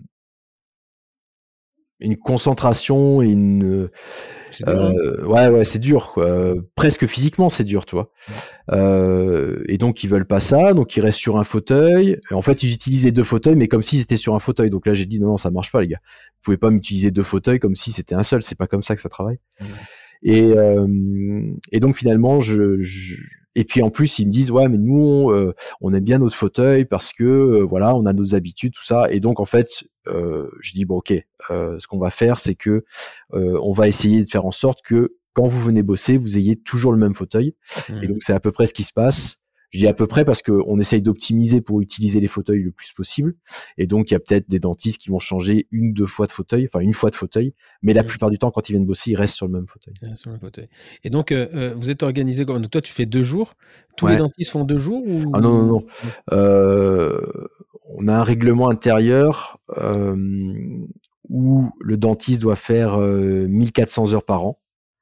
Ouais, alors là, faut. Euh, à 35 heures semaine, c'est 1600 heures. D'accord. D'accord? Donc, on, est en dessous d'un 35 heures, semaine. du 30 heures semaine. Ouais. Euh, lycée sur 47 semaines. Ouais. Ok. Euh, ça, c'est le, c'est, le minimum. Si tu veux faire plus, tu fais plus. Mmh. et puis, on essaye de se répartir. Euh, en fait, chacun nous donne au départ quand est-ce qu'il aimerait travailler. Et, après, c'est un vrai jeu de Tetris de faire entrer les dentistes avec les assistantes, avec les fauteuils, et que tout ça matche bien. Euh, c'est un, job. Hein. sur les euh, avec les fauteuils, ça c'est pas très compliqué finalement. C'est plus avec le personnel périphérique, c'est-à-dire les assistants dentaires clinique, non clinique, euh, et puis surtout les périodes de congé, quoi. Bah ouais, tout à fait. C'est bien compliqué parce que vous avez combien de, il y a combien d'assistantes, euh, le, nombre de personnel non médical, enfin paramédical et non médical, ça représente combien euh? Donc on doit avoir 10 assistantes cliniques, un responsable financier, deux assistants de conseil et trois secrétaires. Ouais, c'est ça. Ça fait 15. Et ça fait 15. Et le, le... Ouais, en fait, le flux tendu, il va sur les assistances cliniques parce que une qui est pas là. Ouais. Euh, Tout à fait. Là, on a eu, on a eu, on a eu euh, post-Covid, en fait, euh, on a eu pas mal de problèmes parce qu'il y a des filles qui ont décidé de changer de vie, enfin, comme ça s'est produit dans toutes les entreprises. Et j'en ai une qui est partie s'installer dans les Alpes. j'en ai une autre qui a trouvé du boulot dans l'événementiel et euh, j'en ai eu deux et j'en ai eu une autre qui s'est blessée au pied. Enfin, à un moment donné, c'était hyper tendu. Mmh. Euh, on n'arrivait pas à recruter, euh, pas beaucoup de personnes sur euh, sur le marché du travail. Donc ouais, on a eu une période, c'était c'était un peu tendu quoi. Mmh. Et puis ça fait, puis ça fait une là à 15, vous êtes, il y a un responsable du personnel. Enfin, tu passes aussi euh, au-delà de 10, euh, alors après, vous pouvez, pouvez avoir le choix de ne pas en avoir, mais euh, légalement, légalement c'est l'augmentation des structures, elle, elle s'accompagne. Nous, par exemple, chez Jolsil, on passe de 10 à 12, on, on sent, enfin, on sent que c'est c'est pas pareil quoi. C'est c'est il faut un manager faut là on est obligé d'avoir tout ce qui est très management flat ce qu'on appelle le flat où bon on fait des réunions puis chacun bah là c'est plus possible. À partir d'un certain exactement. c'est juste plus possible. tu es obligé de en fait, tu passes de, quelque chose qui est très familial, euh, où euh, je me souviens hein, quand on avait, j'avais euh, deux assistantes, une secrétaire, une collaboratrice, puis l'assistante co. Bon, c'est hyper familial. On fait tout, le monde fait les réunions ensemble. Enfin, Mmh. Mais là, en fait, c'est fini. C'est arrêter le cabinet, arrêter le cabinet pour une journée de réunion ou même deux heures de réunion. Mmh. C'est impossible. Déjà parce que tous les dentistes et toutes les assistantes ne sont pas là en même temps. On n'a jamais dix dentistes en même temps, en fait. Mmh. Euh, les, les, les, dentistes font pas cinq jours semaine. Les dentistes vont faire euh, trois jours et demi ou quatre jours semaine. Donc, bah, par exemple, moi, le mercredi, jeudi, vendredi, je suis pas là, et le lundi, mardi, Francisco n'est pas là. Francisco, c'est mon, c'est c'est le c'est le dentiste qui fait euh, qui fait comme moi en fait au cabinet. Euh, donc en fait sur cinq jours au cabinet, on a toujours un dentiste qui est capable de gérer les, les, les grosses réhabilitations. Euh, mais c'est soit euh, moi en début de semaine, soit Francisco en fin de semaine. Mmh. Euh, donc voilà, on n'a pas tous les dentistes en même temps, on n'a pas toutes les assistantes de conseil en même temps, on n'a pas toutes les secrétaires en même temps, on n'a pas toutes les assistantes cliniques en même temps. Et donc, faire les réunions, il a fallu ensuite faire des réunions par quasiment par service. C'est-à-dire que maintenant, quand on fait des réunions euh, dentistes-assistantes euh, tous les 15 jours pour savoir comment ça se passe, les problèmes, qu'est-ce qu'il faut améliorer, des trucs comme ça, bah avant, c'était tous les dentistes, tous les assistantes, mais maintenant, c'est plus possible. Donc maintenant, il y a un dentiste référent, une assistante référente. Euh, donc voilà, ça, ça, ouais, ça change. Hein. Oui, donc en fait, c'est la création de silos, mais c'est souvent la, la, mode. Euh, la, mode aujourd'hui, c'est justement à revenir à du flat management, c'est-à-dire on ne fait plus de trucs verticaux. Mais en fait, tu t'aperçois que dans des structures, alors je pense que dans des, dans des PME à 250 personnes, ça c'est possible, mais euh, chez nous, c'est on est en fait dans les structures, que ce soit le, ton centre de, de, soins, que ce soit nous, notre société de formation, c'est très compliqué parce qu'on est trop gros pour avoir du flat et on est trop petit pour avoir du vertical.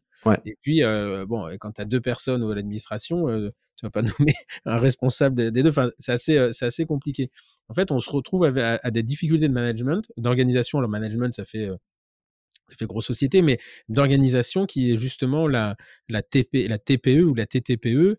Euh, où on est justement à, la croisée des chemins. Quoi. C'est, on ne sait pas si on est un peu oblique parce qu'on ne peut pas se mettre en horizontal, mais on peut pas se mettre encore en, en, en vertical. Donc c'est assez intéressant.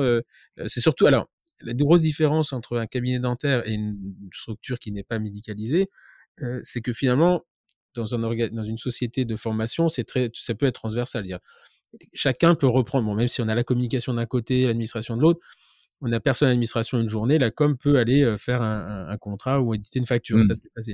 Là, dans un cabinet dentaire, où l'assistante clinique, euh, elle va pas aller faire l'administration et l'administration, elle peut pas se mettre au fauteuil, quoi. Ouais, complètement.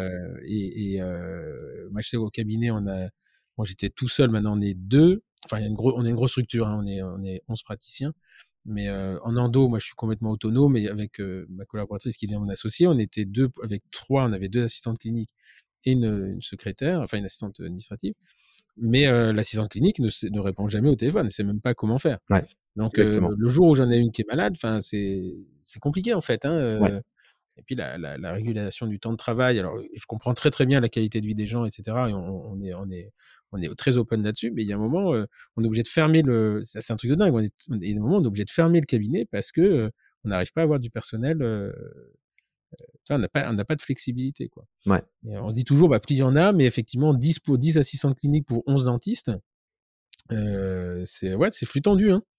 C'est. On... Ouais, on est juste. Il n'y a pas de gras, quoi. Il n'y a pas de gras dans le. Il n'y a personne qui doit t'embêter, quoi. Enfin... Non, non, non. Après, après l'assistante clinique fait que de la clinique. Mmh. Euh, et puis fait la stérilisation aussi. Oui, oui, c'est ça. Clinique, c'est enfin clinique stérilisation.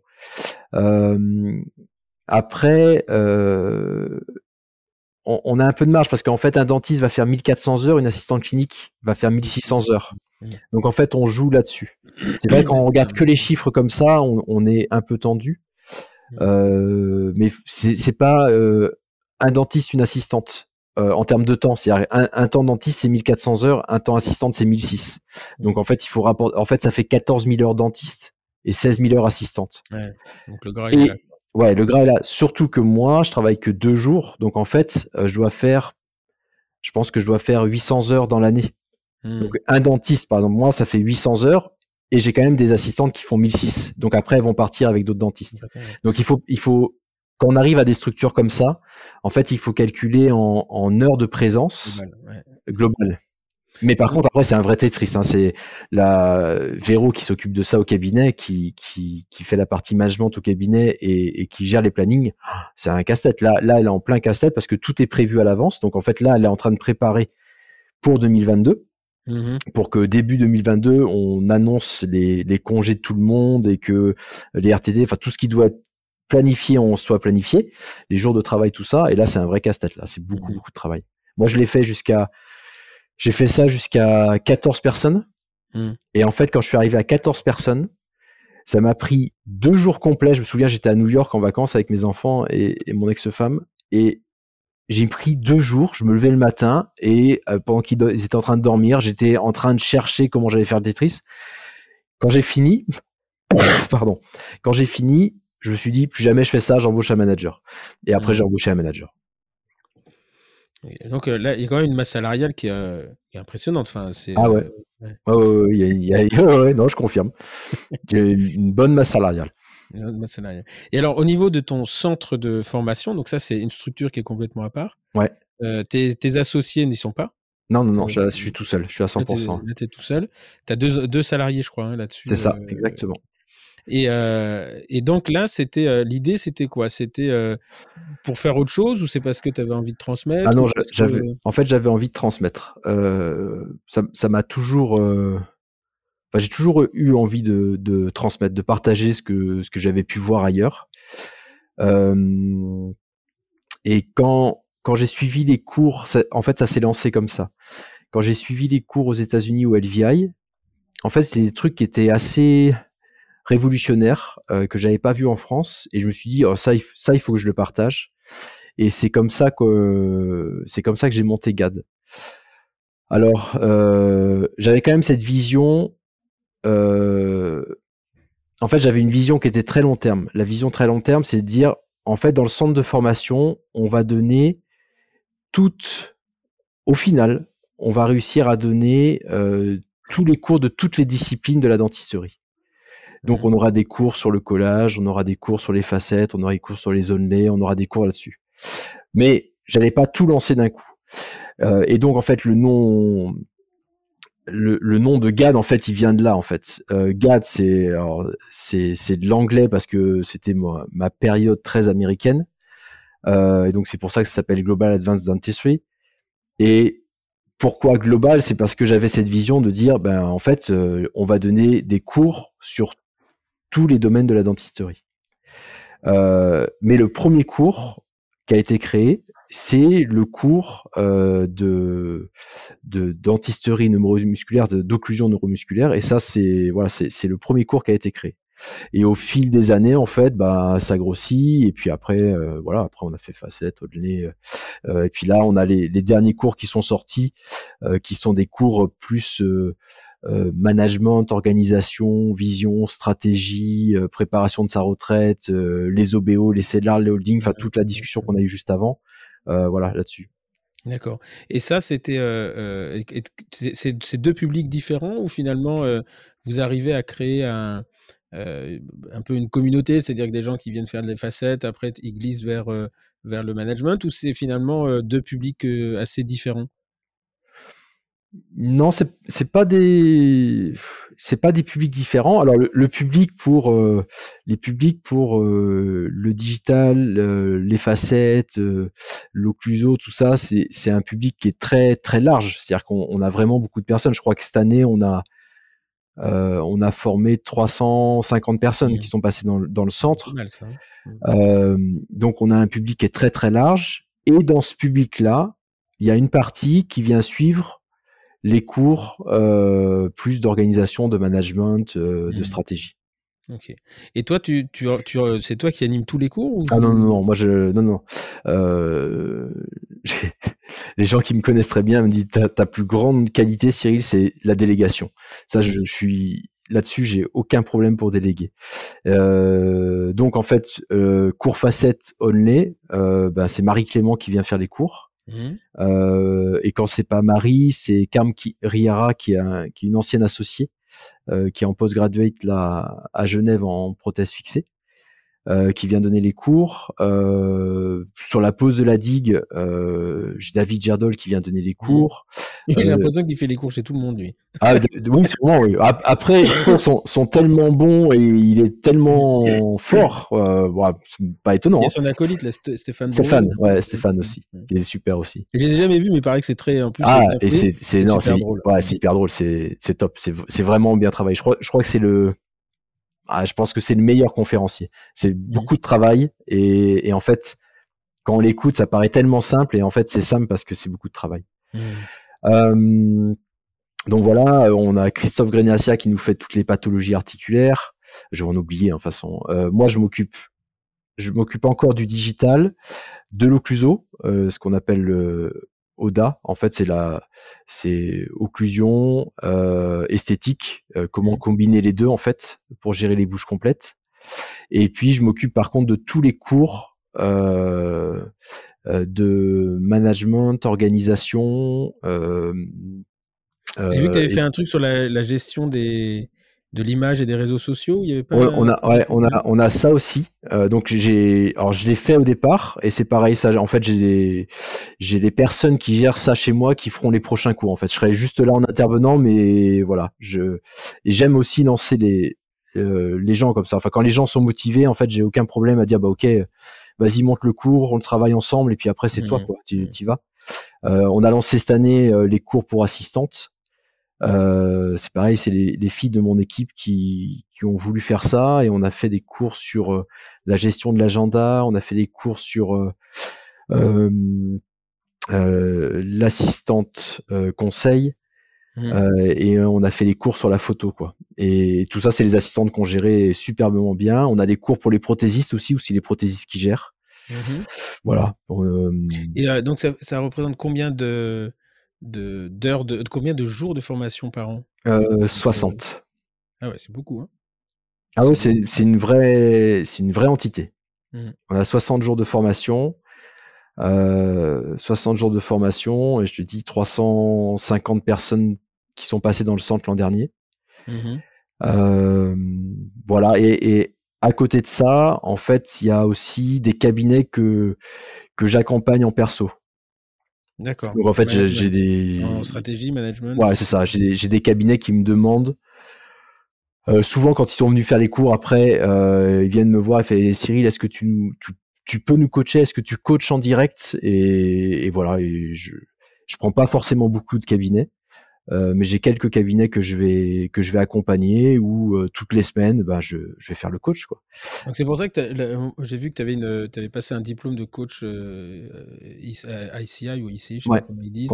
Euh, et, qu'est-ce que c'est ça exactement? C'est parce que c'est ça te donne une légitimité dans le coaching? Parce que finalement le coaching c'est as un savoir-faire, tu le transmets, que tu le transmettes à une salle ou un individuel, euh, bon, ok. Euh, je sais pas s'il y a une très grosse différence. Aujourd'hui, euh, on n'impose pas finalement pour faire de la formation d'avoir une formation universitaire.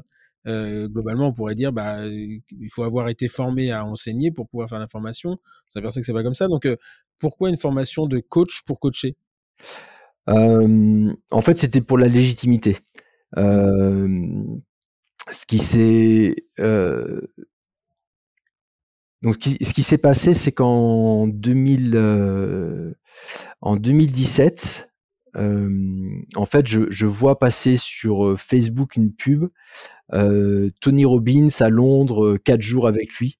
Mmh. Et bon, faut savoir que j'avais lu les livres de Tony Robbins et d'autres coachs mmh. américains. Et là, je me dis ah quatre jours Tony Robbins à Londres, allez banco, j'y vais. Et donc je m'inscris. Et en fait, c'est son cours UPW et, euh, et c'est là où euh, je sais pas si tu connais mais c'est Tony Robbins en fait il te fait marcher sur le feu toi. Et donc en fait on passe quatre jours. Oh c'est c'est dément à vivre hein, c'est une salle de 10 000 personnes. Tout le monde crie chante saute. Enfin voilà euh, et on, on, on marche sur le feu. Et de là en fait je signe j'ai fait comme, en fait, je me suis retrouvé dans la même situation qu'au LVI quelques années avant. C'est-à-dire qu'à l'américaine, c'est-à-dire que le, le, gars te donne un cours, et puis là, te dit, bah, offre exceptionnelle, si vous suivez tous mes cours, vous payez tant maintenant. Donc au LVI, c'est ce qui s'était passé. Au LVI, j'avais tout signé. Donc là, tu marches sur le feu, tu remets les chaussures, tu signes. en fait, c'est en gros, c'est ça. Euh, donc au LVI, j'avais fait ça et ça avait changé ma vie hmm. de dentiste en, termes de, de, qualité de ce que je faisais et de, de vision de la dentisterie. Et là, je, je suis assis dans la salle, je vois Tony Robbins, il fait le coup, donc je connais, je fais OK. Hein. Et là, je me dis, ouais, mais sauf que ce que je viens de vivre là, c'est exceptionnel. Mais si je rentre chez moi, je signerai pas. Si je signe, c'est maintenant. Hmm. Donc, je, tu vois, je, réfléchis, je me parle à moi-même, je dis, Cyril, tu as, deux choses. Soit tu veux le faire, tu vas maintenant, soit t'en parles plus jamais. Et je me lève et je vais signer. Et je signe tous les cours, donc pour aller euh, suivre deux cours à Palm Beach et pour suivre un cours au Fidji chez lui, sur son île. Et, euh, donc je fais les cours à Palm Beach. Euh, ça, ça, me transforme parce que c'est des choses qui te font. Il, il va, il va t'épuiser, il va, il va chercher au fond de toi. Toi, tu vas chercher au fond de toi des réponses à des questions que tu as, sur, tes peurs, sur tes croyances, sur ce que tu veux dans la vie, tu vois. Tu es, hors du monde, tu, tu communiques quasiment plus, voire plus du tout avec ta famille pendant quelques jours, tu es sur toi. Et, euh, et je trouve ça, je trouve ça trop fort, quoi. comment, comment on, comment ces gens-là arrivent à aider les gens à être ce qu'ils veulent être. Mmh. Et là, je ça, me dis... Euh, ça, c'est le, c'est, euh, Tony Robbins, c'est, c'est ICI, là, c'est lui. Non, non, ça ah c'était avant. C'était, c'était pour, c'est pour t'expliquer comment, comment c'est euh, donc, je fais tout ça, je pars au Fidji, je fais les trucs top, et je me dis putain, c'est top quoi. Moi, moi, je veux faire ça dans la vie quoi. Je veux, je veux aider les gens. Si je peux aider les gens à être heureux. Ah, non, je cherche même pas l'île. Je me dis juste, si je peux aider les gens à être heureux, à lever leurs freins pour qu'ils fassent ce qu'ils ont vraiment envie de faire et pas d'être d'avoir peur, de dire non, les gens vont penser ça, j'y vais pas, non, j'ai trop peur. Hein. Je dis c'est ça ce que je veux faire quoi. Je veux faire ça. Et je me dis légitimité, quelle légitimité j'ai à faire ça, même si tous les tous les principes de coach et de coaching, je les connaissais parce que j'ai toujours eu des coachs et donc je sais comment ça marche c'est pas grave. Et c'est en fait c'était un diplôme qui était fait euh, les cours en ligne le, mardi soir. Et donc pendant une année j'avais les cours en ligne le mardi soir. Plus on se réunissait euh, deux ou trois fois dans l'année pour euh, pour les entraînements de, coaching. Et voilà, mais c'est plus pour de la légitimité parce qu'en fait poser les questions, accompagner les gens, ça je savais faire. Ok. Et donc là-dessus, donc c'est là, que tu t'engages, enfin que tu termines l'ICI. Et c'est, euh, ça te donne une légitimité. Alors, c'est que pour moi, toi, c'est pour moi. Mais euh, c'est euh, et ça te permet d'être coach un peu dans tout ou après tu peux ah aller refaire des formations Après, tu peux refaire des formations, mais en fait, en, faisant ça, t'es pas coach en dentaire, t'es es, coach. Toi, tu peux mmh. être coach de dirigeant, coach de vie, enfin voilà, tu, tu, connais les, tu connais les principes, comment accompagner les gens dans leurs projets. D'accord. Voilà, parce qu'en fait, il y a, une grande différence entre euh, de la formation, être formateur, être consultant, être coach. Toi, c'est trois casquettes qui sont complètement différentes. Et euh, voilà, quand tu es coach, il faut que tu restes coach. Tu tu vas pas être consultant. Consultant, en fait, tu vas euh, tu vas donner des solutions aux personnes. Quand tu es coach, tu donnes zéro solution. Quand tu es coach, tu poses juste les questions pour que la personne aille chercher au fond de lui, au fond d'elle, qu'est-ce qu'elle veut vraiment faire? Alors euh, voilà, euh, quand ce qui est sympa, c'est que en fait, euh, quand, quand, quand j'accompagne des cabinets, en fait, je suis un peu les trois. C'est que je suis coach et puis à un moment donné, ça bloque et la personne me dit ouais, mais bon, finalement, et en fait, je prends le rôle du consultant et puis des fois, je prends le rôle du formateur et on, enfin, je joue sur les trois casquettes quoi. C'est ça qui est plutôt sympa. Bah écoute, euh, c'est bien rempli en fait. C'est euh, même assez intéressant de voir. Euh, il y comment s'appelle d'avoir une, une, complémentarité clinique, c'est-à-dire avoir de la formation de management de stratégie faite par un clinicien. Il y a, il y a Michel Leprado aussi, je crois, qu'il est un ancien brassard qui, qui, fait ça, qui a cette approche-là. Bon, Exactement. On peut partir Edmond Binas, mais je crois qu'Edmond, il n'a pas touché une turbine depuis, depuis quelques années. Et, et, je trouve que c'est intéressant. Alors, on pourrait avoir tendance à dire oui, mais on peut pas être bon partout. Mais finalement, est-ce que c'est on a besoin d'être excellent partout pour transmettre? Je suis pas sûr. C'est en fait. Euh forcément, enfin, c'est moi j'ai toujours pensé comme ça, c'est-à-dire que je préfère être un décathlonien qu'un coureur de 100 mètres. Hmm. c'est-à-dire que le décathlonien, oui, il, est, il, est, très bon partout, mais il n'est pas excellent dans un domaine. Et c'est sûr que le mec qui court le 100 mètres et que le 100 mètres, il sera excellent là. Mm. Sauf qu'il, pour moi, je pense qu'il aura de, grandes lacunes sur d'autres choses. Et euh, on n'est pas obligé d'être bon, enfin, on n'est pas obligé d'être excellent partout. C'est la différence entre un, homme orchestre et un chef d'orchestre. Mm. Mm. Un chef d'orchestre, en fait, il pilote tout le monde, il, il, guide tout le monde, mais en fait, c'est pas le meilleur au violon, c'est pas le meilleur, euh, je sais pas, au, au triangle, au tambour ou à la clarinette ou je sais, je sais quoi. Euh, les musiciens sont largement meilleurs. Par contre, il a une vision d'ensemble, il arrive à guider, tout le monde. Euh, alors que l'homme orchestre, en fait, il doit absolument savoir tout faire et, être le meilleur dans chaque instrument euh, qu'il va utiliser. Mmh. donc, je, j'aime j'aime avoir en fait cette, cette vision globale. écouter quelqu'un qui va m'expliquer du management euh, ou qui va ou du management alors que il fait pas de clinique, hmm. Ça m'intéresse moyen. Et inversement, écouter un clinicien qui va montrer des choses exceptionnelles, mais qui n'a pas de cabinet et qui n'a pas de, de, d'idée de, la rentabilité, du temps passé, hein, ouais, ok, ça me fait rêver, mais après, demain, j'arrive dans mon cabinet et c'est pas la vraie vie. c'est, euh, euh, c'est, intéressant parce que j'ai touché aux deux. Euh, j'ai touché aux deux. je suis monté dans, je pense être monté dans l'excellence de la discipline, mais en plus du cognitif. Je suis monté, je fais une HDR, un PhD, etc. Mmh. Et là où c'est intéressant, c'est effectivement de savoir à quel moment tu dois redescendre. C'est-à-dire, ok, maintenant qu'est-ce que mmh. j'en fais tout ça? Et, et, ce qui nous permet, par exemple, parce que formation, la formation en endo, allez, 95% de la formation qui est faite en endo en France et euh, à praticien c'est la cavité d'accès, la mise en forme, l'obturation, et, voilà. Mais par contre, quand tu monté dans l'excellence, euh, que tu allais toucher un peu le graal du truc, la cellule souche, le truc, le machin, j'en ai bouffé pendant 15 ans. Ce qui est intéressant, c'est de pouvoir redescendre, de dire, OK, maintenant, comment je peux vulgariser ça? Et en fait, monter la formation à un niveau supplémentaire. Et euh, euh, aujourd'hui, ce qui fait, à mon avis, l'intérêt d'une société comme la nôtre, notamment d'Endo Academy, c'est de dire, OK, on a ce cycle Endo avec l'innovation pédagogique, mais on est aussi capable de vous... De, de, on vous a créé un, un, truc sur la dent permanente immature, on vous a créé un truc sur l'utilisation du microscope opératoire, ce que personne ne faisait, alors que beaucoup pourraient le faire. Sauf que, en fait, si tu, quand tu es au niveau euh, de la formation que tu proposes, euh, tu peux pas avoir l'idée de savoir comment tu l'as mmh. fait. Par contre, quand tu vas au-dessus, tu te dis maintenant comment je redescends?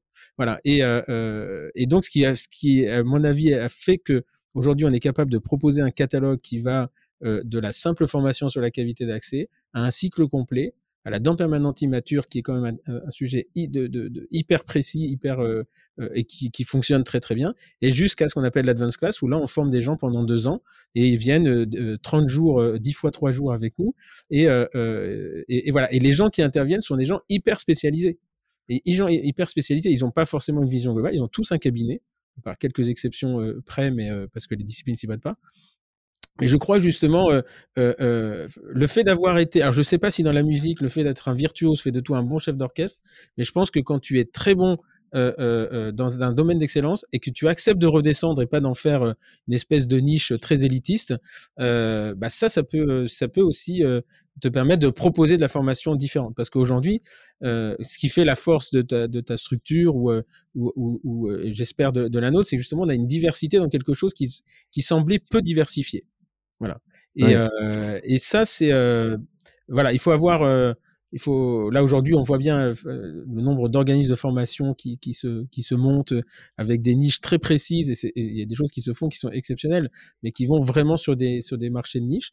mais il y a peu d'organismes très je dirais pluridisciplinaires et c'est presque dommage qu'il n'y ait pas d'endo chez toi parce qu'il y a un moment, il faut quand même falloir mais... traiter des canaux.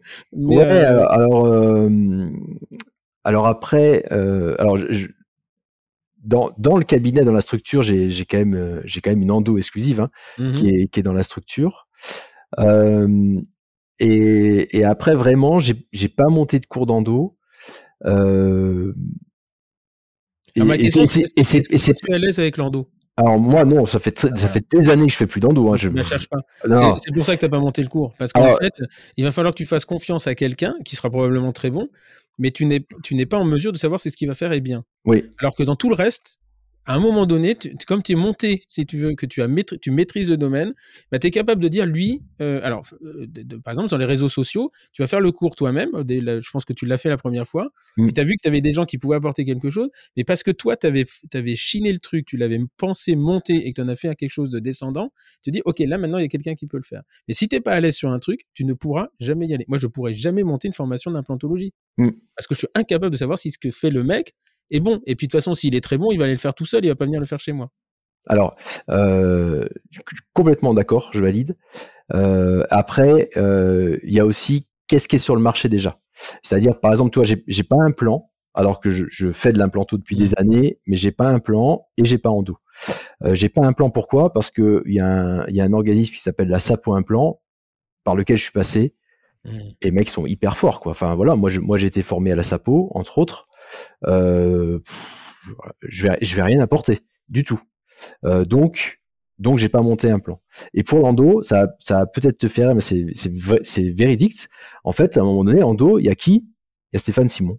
Donc, je vais rien apporter de plus. Et, je, et ce que je dis, enfin, je, moi, je, je, je pense vraiment. mon ego, hein, je pense qu'il y en a d'autres, mais. Non, non, mais, mais je le pense. Non, mais tu vois, comment t'as comment as structuré enfin on, se connaît pas enfin je, je te connais parce que jamais vu en fait c'est ça qui est étonnant on s'est jamais qu'on ne s'est jamais vu euh, j'ai eu euh, moi je, je, regarde beaucoup parce que euh, en fait ce qui est assez intéressant c'est que quand j'ai vu le site j'ai vu ton site je me suis dit ce mec a fait un truc de coaching parce que là, alors c'est du WordPress ou un truc comme ça, mais mmh. la conception du site, elle est, il y a un truc qui est marrant, c'est que tu vas voir ton site et juste avant, tu vas voir le site de ICI.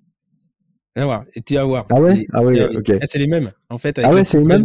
C'est drôle, c'est très drôle. Ok. Et, euh, et, et, là, je me suis dit, euh, c'est chiadé, euh, le nom, le logo, c'est propre, la communication. Après, j'ai vu deux, trois communications de toi. Il y en avait où j'avais trouvé ça très bon, d'autres un peu moins bon parce qu'on peut pas être bon tout le temps. Ah ouais. Mais je me suis dit, putain, c'est différent et c'est intéressant. Et, et voilà. Et donc, on, ne s'était jamais parlé, euh, non, non pas, euh, personne m'a dit va le voir, etc. Et euh, par contre, je voyais bien que derrière, quand tu avais fait des communications à un moment sur, tu mettais à disposition des fichiers Excel, tu montais, tu, sentais qu'il y avait une réflexion, qu'il y avait, voilà. Moi, pendant ce temps-là, je faisais mon, mon, mon prix MBA à, à, à Lyon que j'ai terminé, et puis j'ai vu, j'ai vu qu'il y avait un, il y avait un, un fit, un fit possible probablement des structures qui pourraient pas fusionner parce que euh, on est sur deux trucs complètement différents. Mais euh, moi, j'aime la qualité. Et euh, si tu es là aujourd'hui, alors voilà, on va pas se flatter notre, nos égaux, on a, d'autres planètes pour le faire, mais euh, si tu es là aujourd'hui, c'est que je pense justement que c'est différent. Si c'était la même chose que tout le monde, je ne t'aurais pas invité. Quoi. Ok, merci. ça, ça fait euh, aussi. non, et puis la, la, le, voilà. Mais de toute façon, il faut que un jour j'aille à Bordeaux parce que tous les, que ce soit French tous, tous les mecs, tous, tous les trucs un, peu originaux, ils sont, à, Bordeaux. Il va se passer quelque chose. il va se passer quelque chose là-bas. Et, euh, et peut-être à l'image aussi du revirement de la ville, de, de de, la ville parce que euh, voilà, je pense que le, la, la, ligne à très grande vitesse, euh, elle n'est pas là par hasard. Euh, Juppé, on peut en penser ce qu'on fait, mais ce qu'il a fait de la ville, c'est quand même euh, un truc de dingue. Euh, voilà, et il y a beaucoup de beaucoup de choses qui se font à Bordeaux. C'est assez marrant. Et avec deux parents bordelais, voilà, J'aurais pas eu finir ma vie parce qu'il pleut presque plus qu'en Normandie. J'ai regardé les. Il pleut beaucoup, je, je confirme. voilà. Et puis, euh, moi, j'ai un très très bon souvenir de, du premier mois de mon service militaire en décembre 95 à Libourne. Et, euh, et on allait euh, faire la, la, la, la, Java au Plana. Je sais pas si ça existe toujours. Ça, Alors, je sais pas s'il existe toujours. En tout cas, quand, quand j'étais étudiant, il existait mon Dieu. encore. Oh mon dieu, ce truc. On a fait des Java là-dedans avec Hervé Gig. C'était, euh, quelque chose.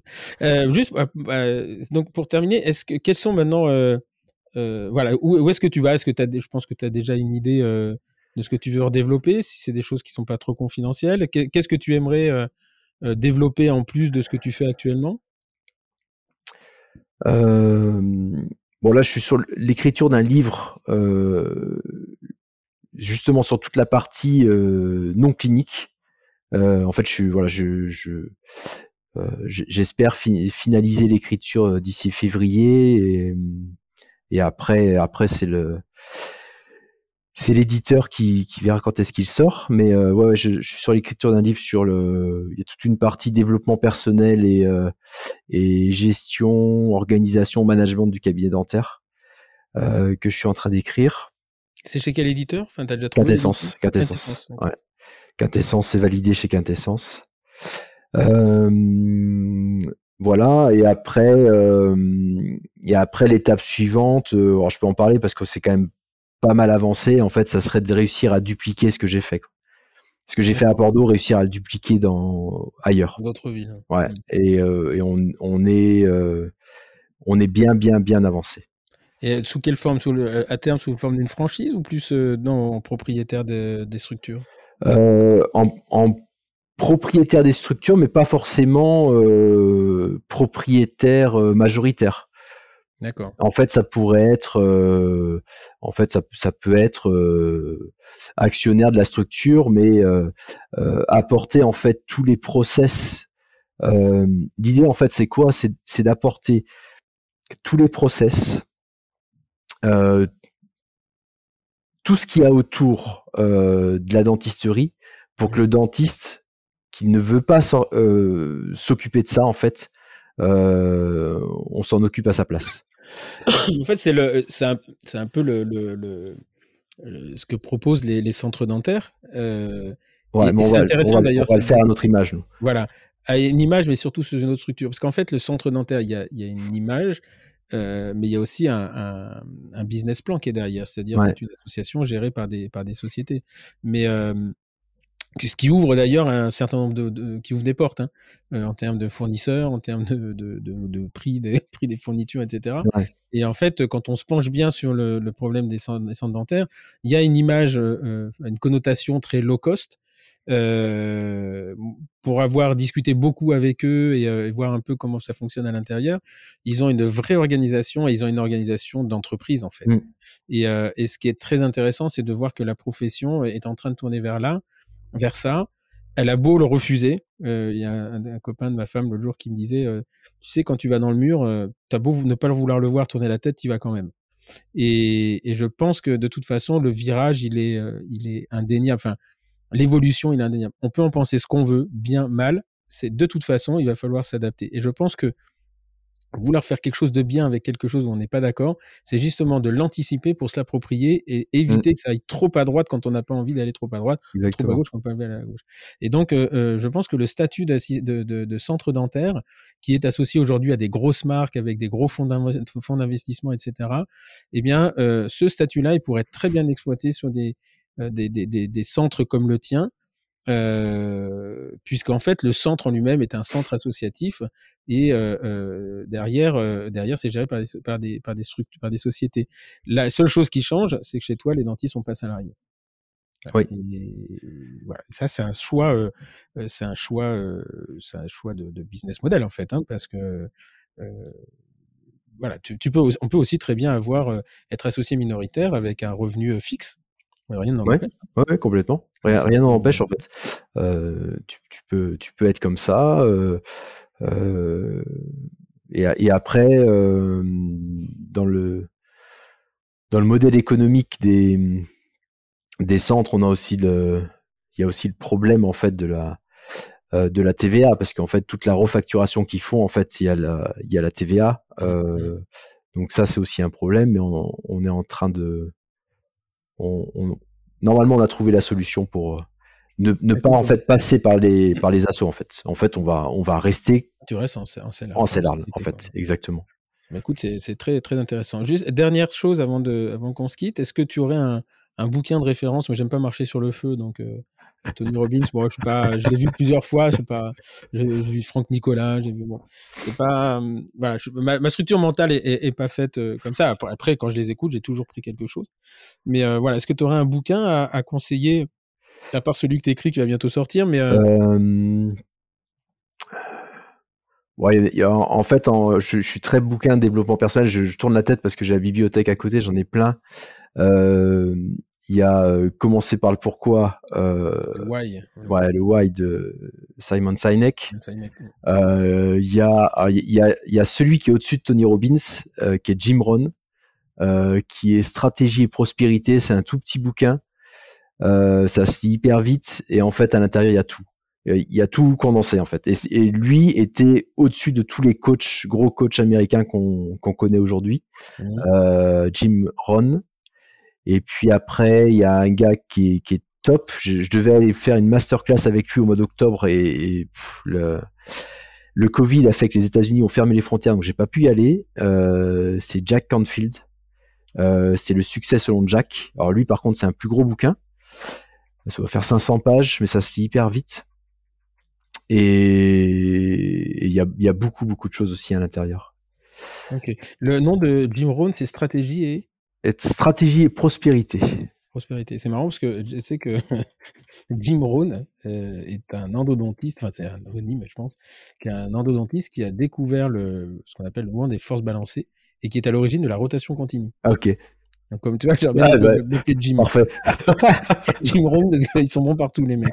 Et, euh, ok, et eh ben écoute, euh, écoute Cyril, merci beaucoup pour ce, ce moment passé, passé ensemble. Pour, merci euh, ce qui est très intéressant, c'est cet optimisme et, euh, et qui, qui, qui, donne, euh, qui fait, qui fait plaisir en fait, parce que euh, bon, je, on, a, on a parlé de, de tout ce que tu as fait. On a derrière, je sais que pour en arriver là, il faut en chier à un moment donné.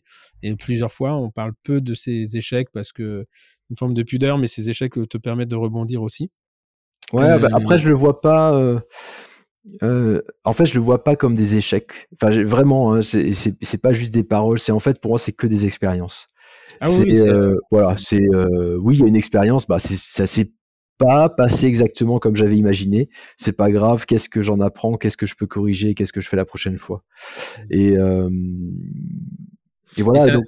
C'est marrant parce que j'écoutais un podcast l'autre jour et et il y a un chiffre qui est tombé, c'est 87%, alors dans le domaine, enfin pas, dans le dentaire, mais 87% de, d'initiation d'entrepreneurs euh, tombent en fait, ne, ne, voient pas, enfin s'essoufflent en moins d'un an. 87%, c'est énorme. Hein, c'est énorme. Il y a 13%, qui sortent. Et, et, je pense que justement, euh, sur ces 87%, il y en a beaucoup qui ferment parce que les mecs ne veulent pas rebondir. Un échec, ça tape l'ego. Euh, je ne sais pas si tu connais un monsieur qui s'appelle Grégoire Gambato, euh, qui, euh, qui, est fondateur d'une société qui s'appelle Germinal, qui fait du growth hacking. Et, et, donc, bon, c'est un, suis-le sur LinkedIn parce que c'est un mec qui défonce tout le monde. Enfin, c'est assez marrant. Et, euh, et, en fait, il a, il a, monté une société euh, qui marche très très bien et euh, il, a, il, a, il, vient de se dévoiler là en disant mais attendez, euh, on avait le sourire, mais les mecs là, on est passé, on est passé à côté du précipice, on était à deux doigts quoi. Et il explique ça et, et c'est assez touchant et, et à la fois de se dire parce que bon, on a tous des hauts et des bas. Et de moi, je dis mais qu'est-ce qu'on s'emmerde avec ça, c'est beaucoup de boulot, etc. Mmh et puis finalement, le lendemain, il y a la lumière qui vient te dire, t'as eu raison de persévérer, quoi. Et, euh, et je, je, mesure, hein, euh, je mesure euh, en tant qu'entrepreneur moi-même, je mesure le, le parcours qui a été le tien depuis le, les Landes, et surtout, et, et ça, on, on m'empêchera pas de, de penser, c'est qu'il y a rien qui arrive par hasard et euh, que la chance se provoque, puisque c'est le, le, la punchline de, de, de, de notre podcast, mais c'est surtout qu'il y a beaucoup de choses qui sont faites sur des rencontres beaucoup de choses. Et euh, je pense que le moment où Pierre Brassard, et tu dis, je comprends pas, il, devient, il me demande d'être son dentiste, euh, je pense que tu es allé suffisamment loin en développement personnel pour savoir à un moment donné pourquoi il t'a demandé d'être son dentiste. Oui, je l'ai su après, mais tu vois, sur le, sur le coup, j'ai pas su, mais oui, bien sûr. Euh, et c'est là qu'on mesure le chemin, le chemin parcouru, en mmh. général. Écoute, merci, merci infiniment pour ce temps passé. Alors, à la demande euh, euh, d'un praticien euh, qui, euh, qui m'écrit, Cédric Lebrachès, qui, qui me dit souvent ah ça serait bien de mettre dans les dans les commentaires tous les toutes les références que vous citez dans le podcast parce que je, moi je vous écoute en parlant en marchant et puis je peux pas le temps de noter. Donc on fera ça, je mettrai les références de Jim Rohn et, et de de Jack Onfield, hein, c'est ça? Jack Canfield. Le, succès, selon Jack. Le titre est pas mal. Exactement. donc je les mettrai dans le dans le dans, la description. Merci infiniment euh, de ce temps passé. Merci à vous de, de nous avoir euh, écoutés pendant cette heure euh, plus qu'ennemi. Euh, voilà, on est vraiment dans l'entrepreneuriat pur et dur. De temps en temps, on utilise des, des, des un vocabulaire qui qui, euh, qui, nous paraît un peu, euh, un peu courant comme on parle de pulpit, mais voilà, OBO, c'est, euh, c'est, je vous laisse aller voir sur internet de quoi il s'agit. C'est un, c'est un système de, c'est le owner buy out, c'est-à-dire c'est un moyen de récupérer du cash sans vendre et de se revendre soi-même ou à d'autres. Enfin voilà, c'est un et c'est tout à fait légal. Hein, c'est ce que font beaucoup beaucoup de gens. vous en entendez parler éventuellement sur les, les gens qui font de la levée de fonds. C'est un peu, c'est un peu le système. Euh, sauf que là, la levée de fonds, elle se fait en interne. Voilà, écoutez, merci à tous. Euh, je vous donne rendez-vous la semaine prochaine pour un nouvel épisode, nouvel nouvelle personnalité et, et puis euh, une, nouvelle, une nouvelle histoire. À très bientôt. Merci, au revoir.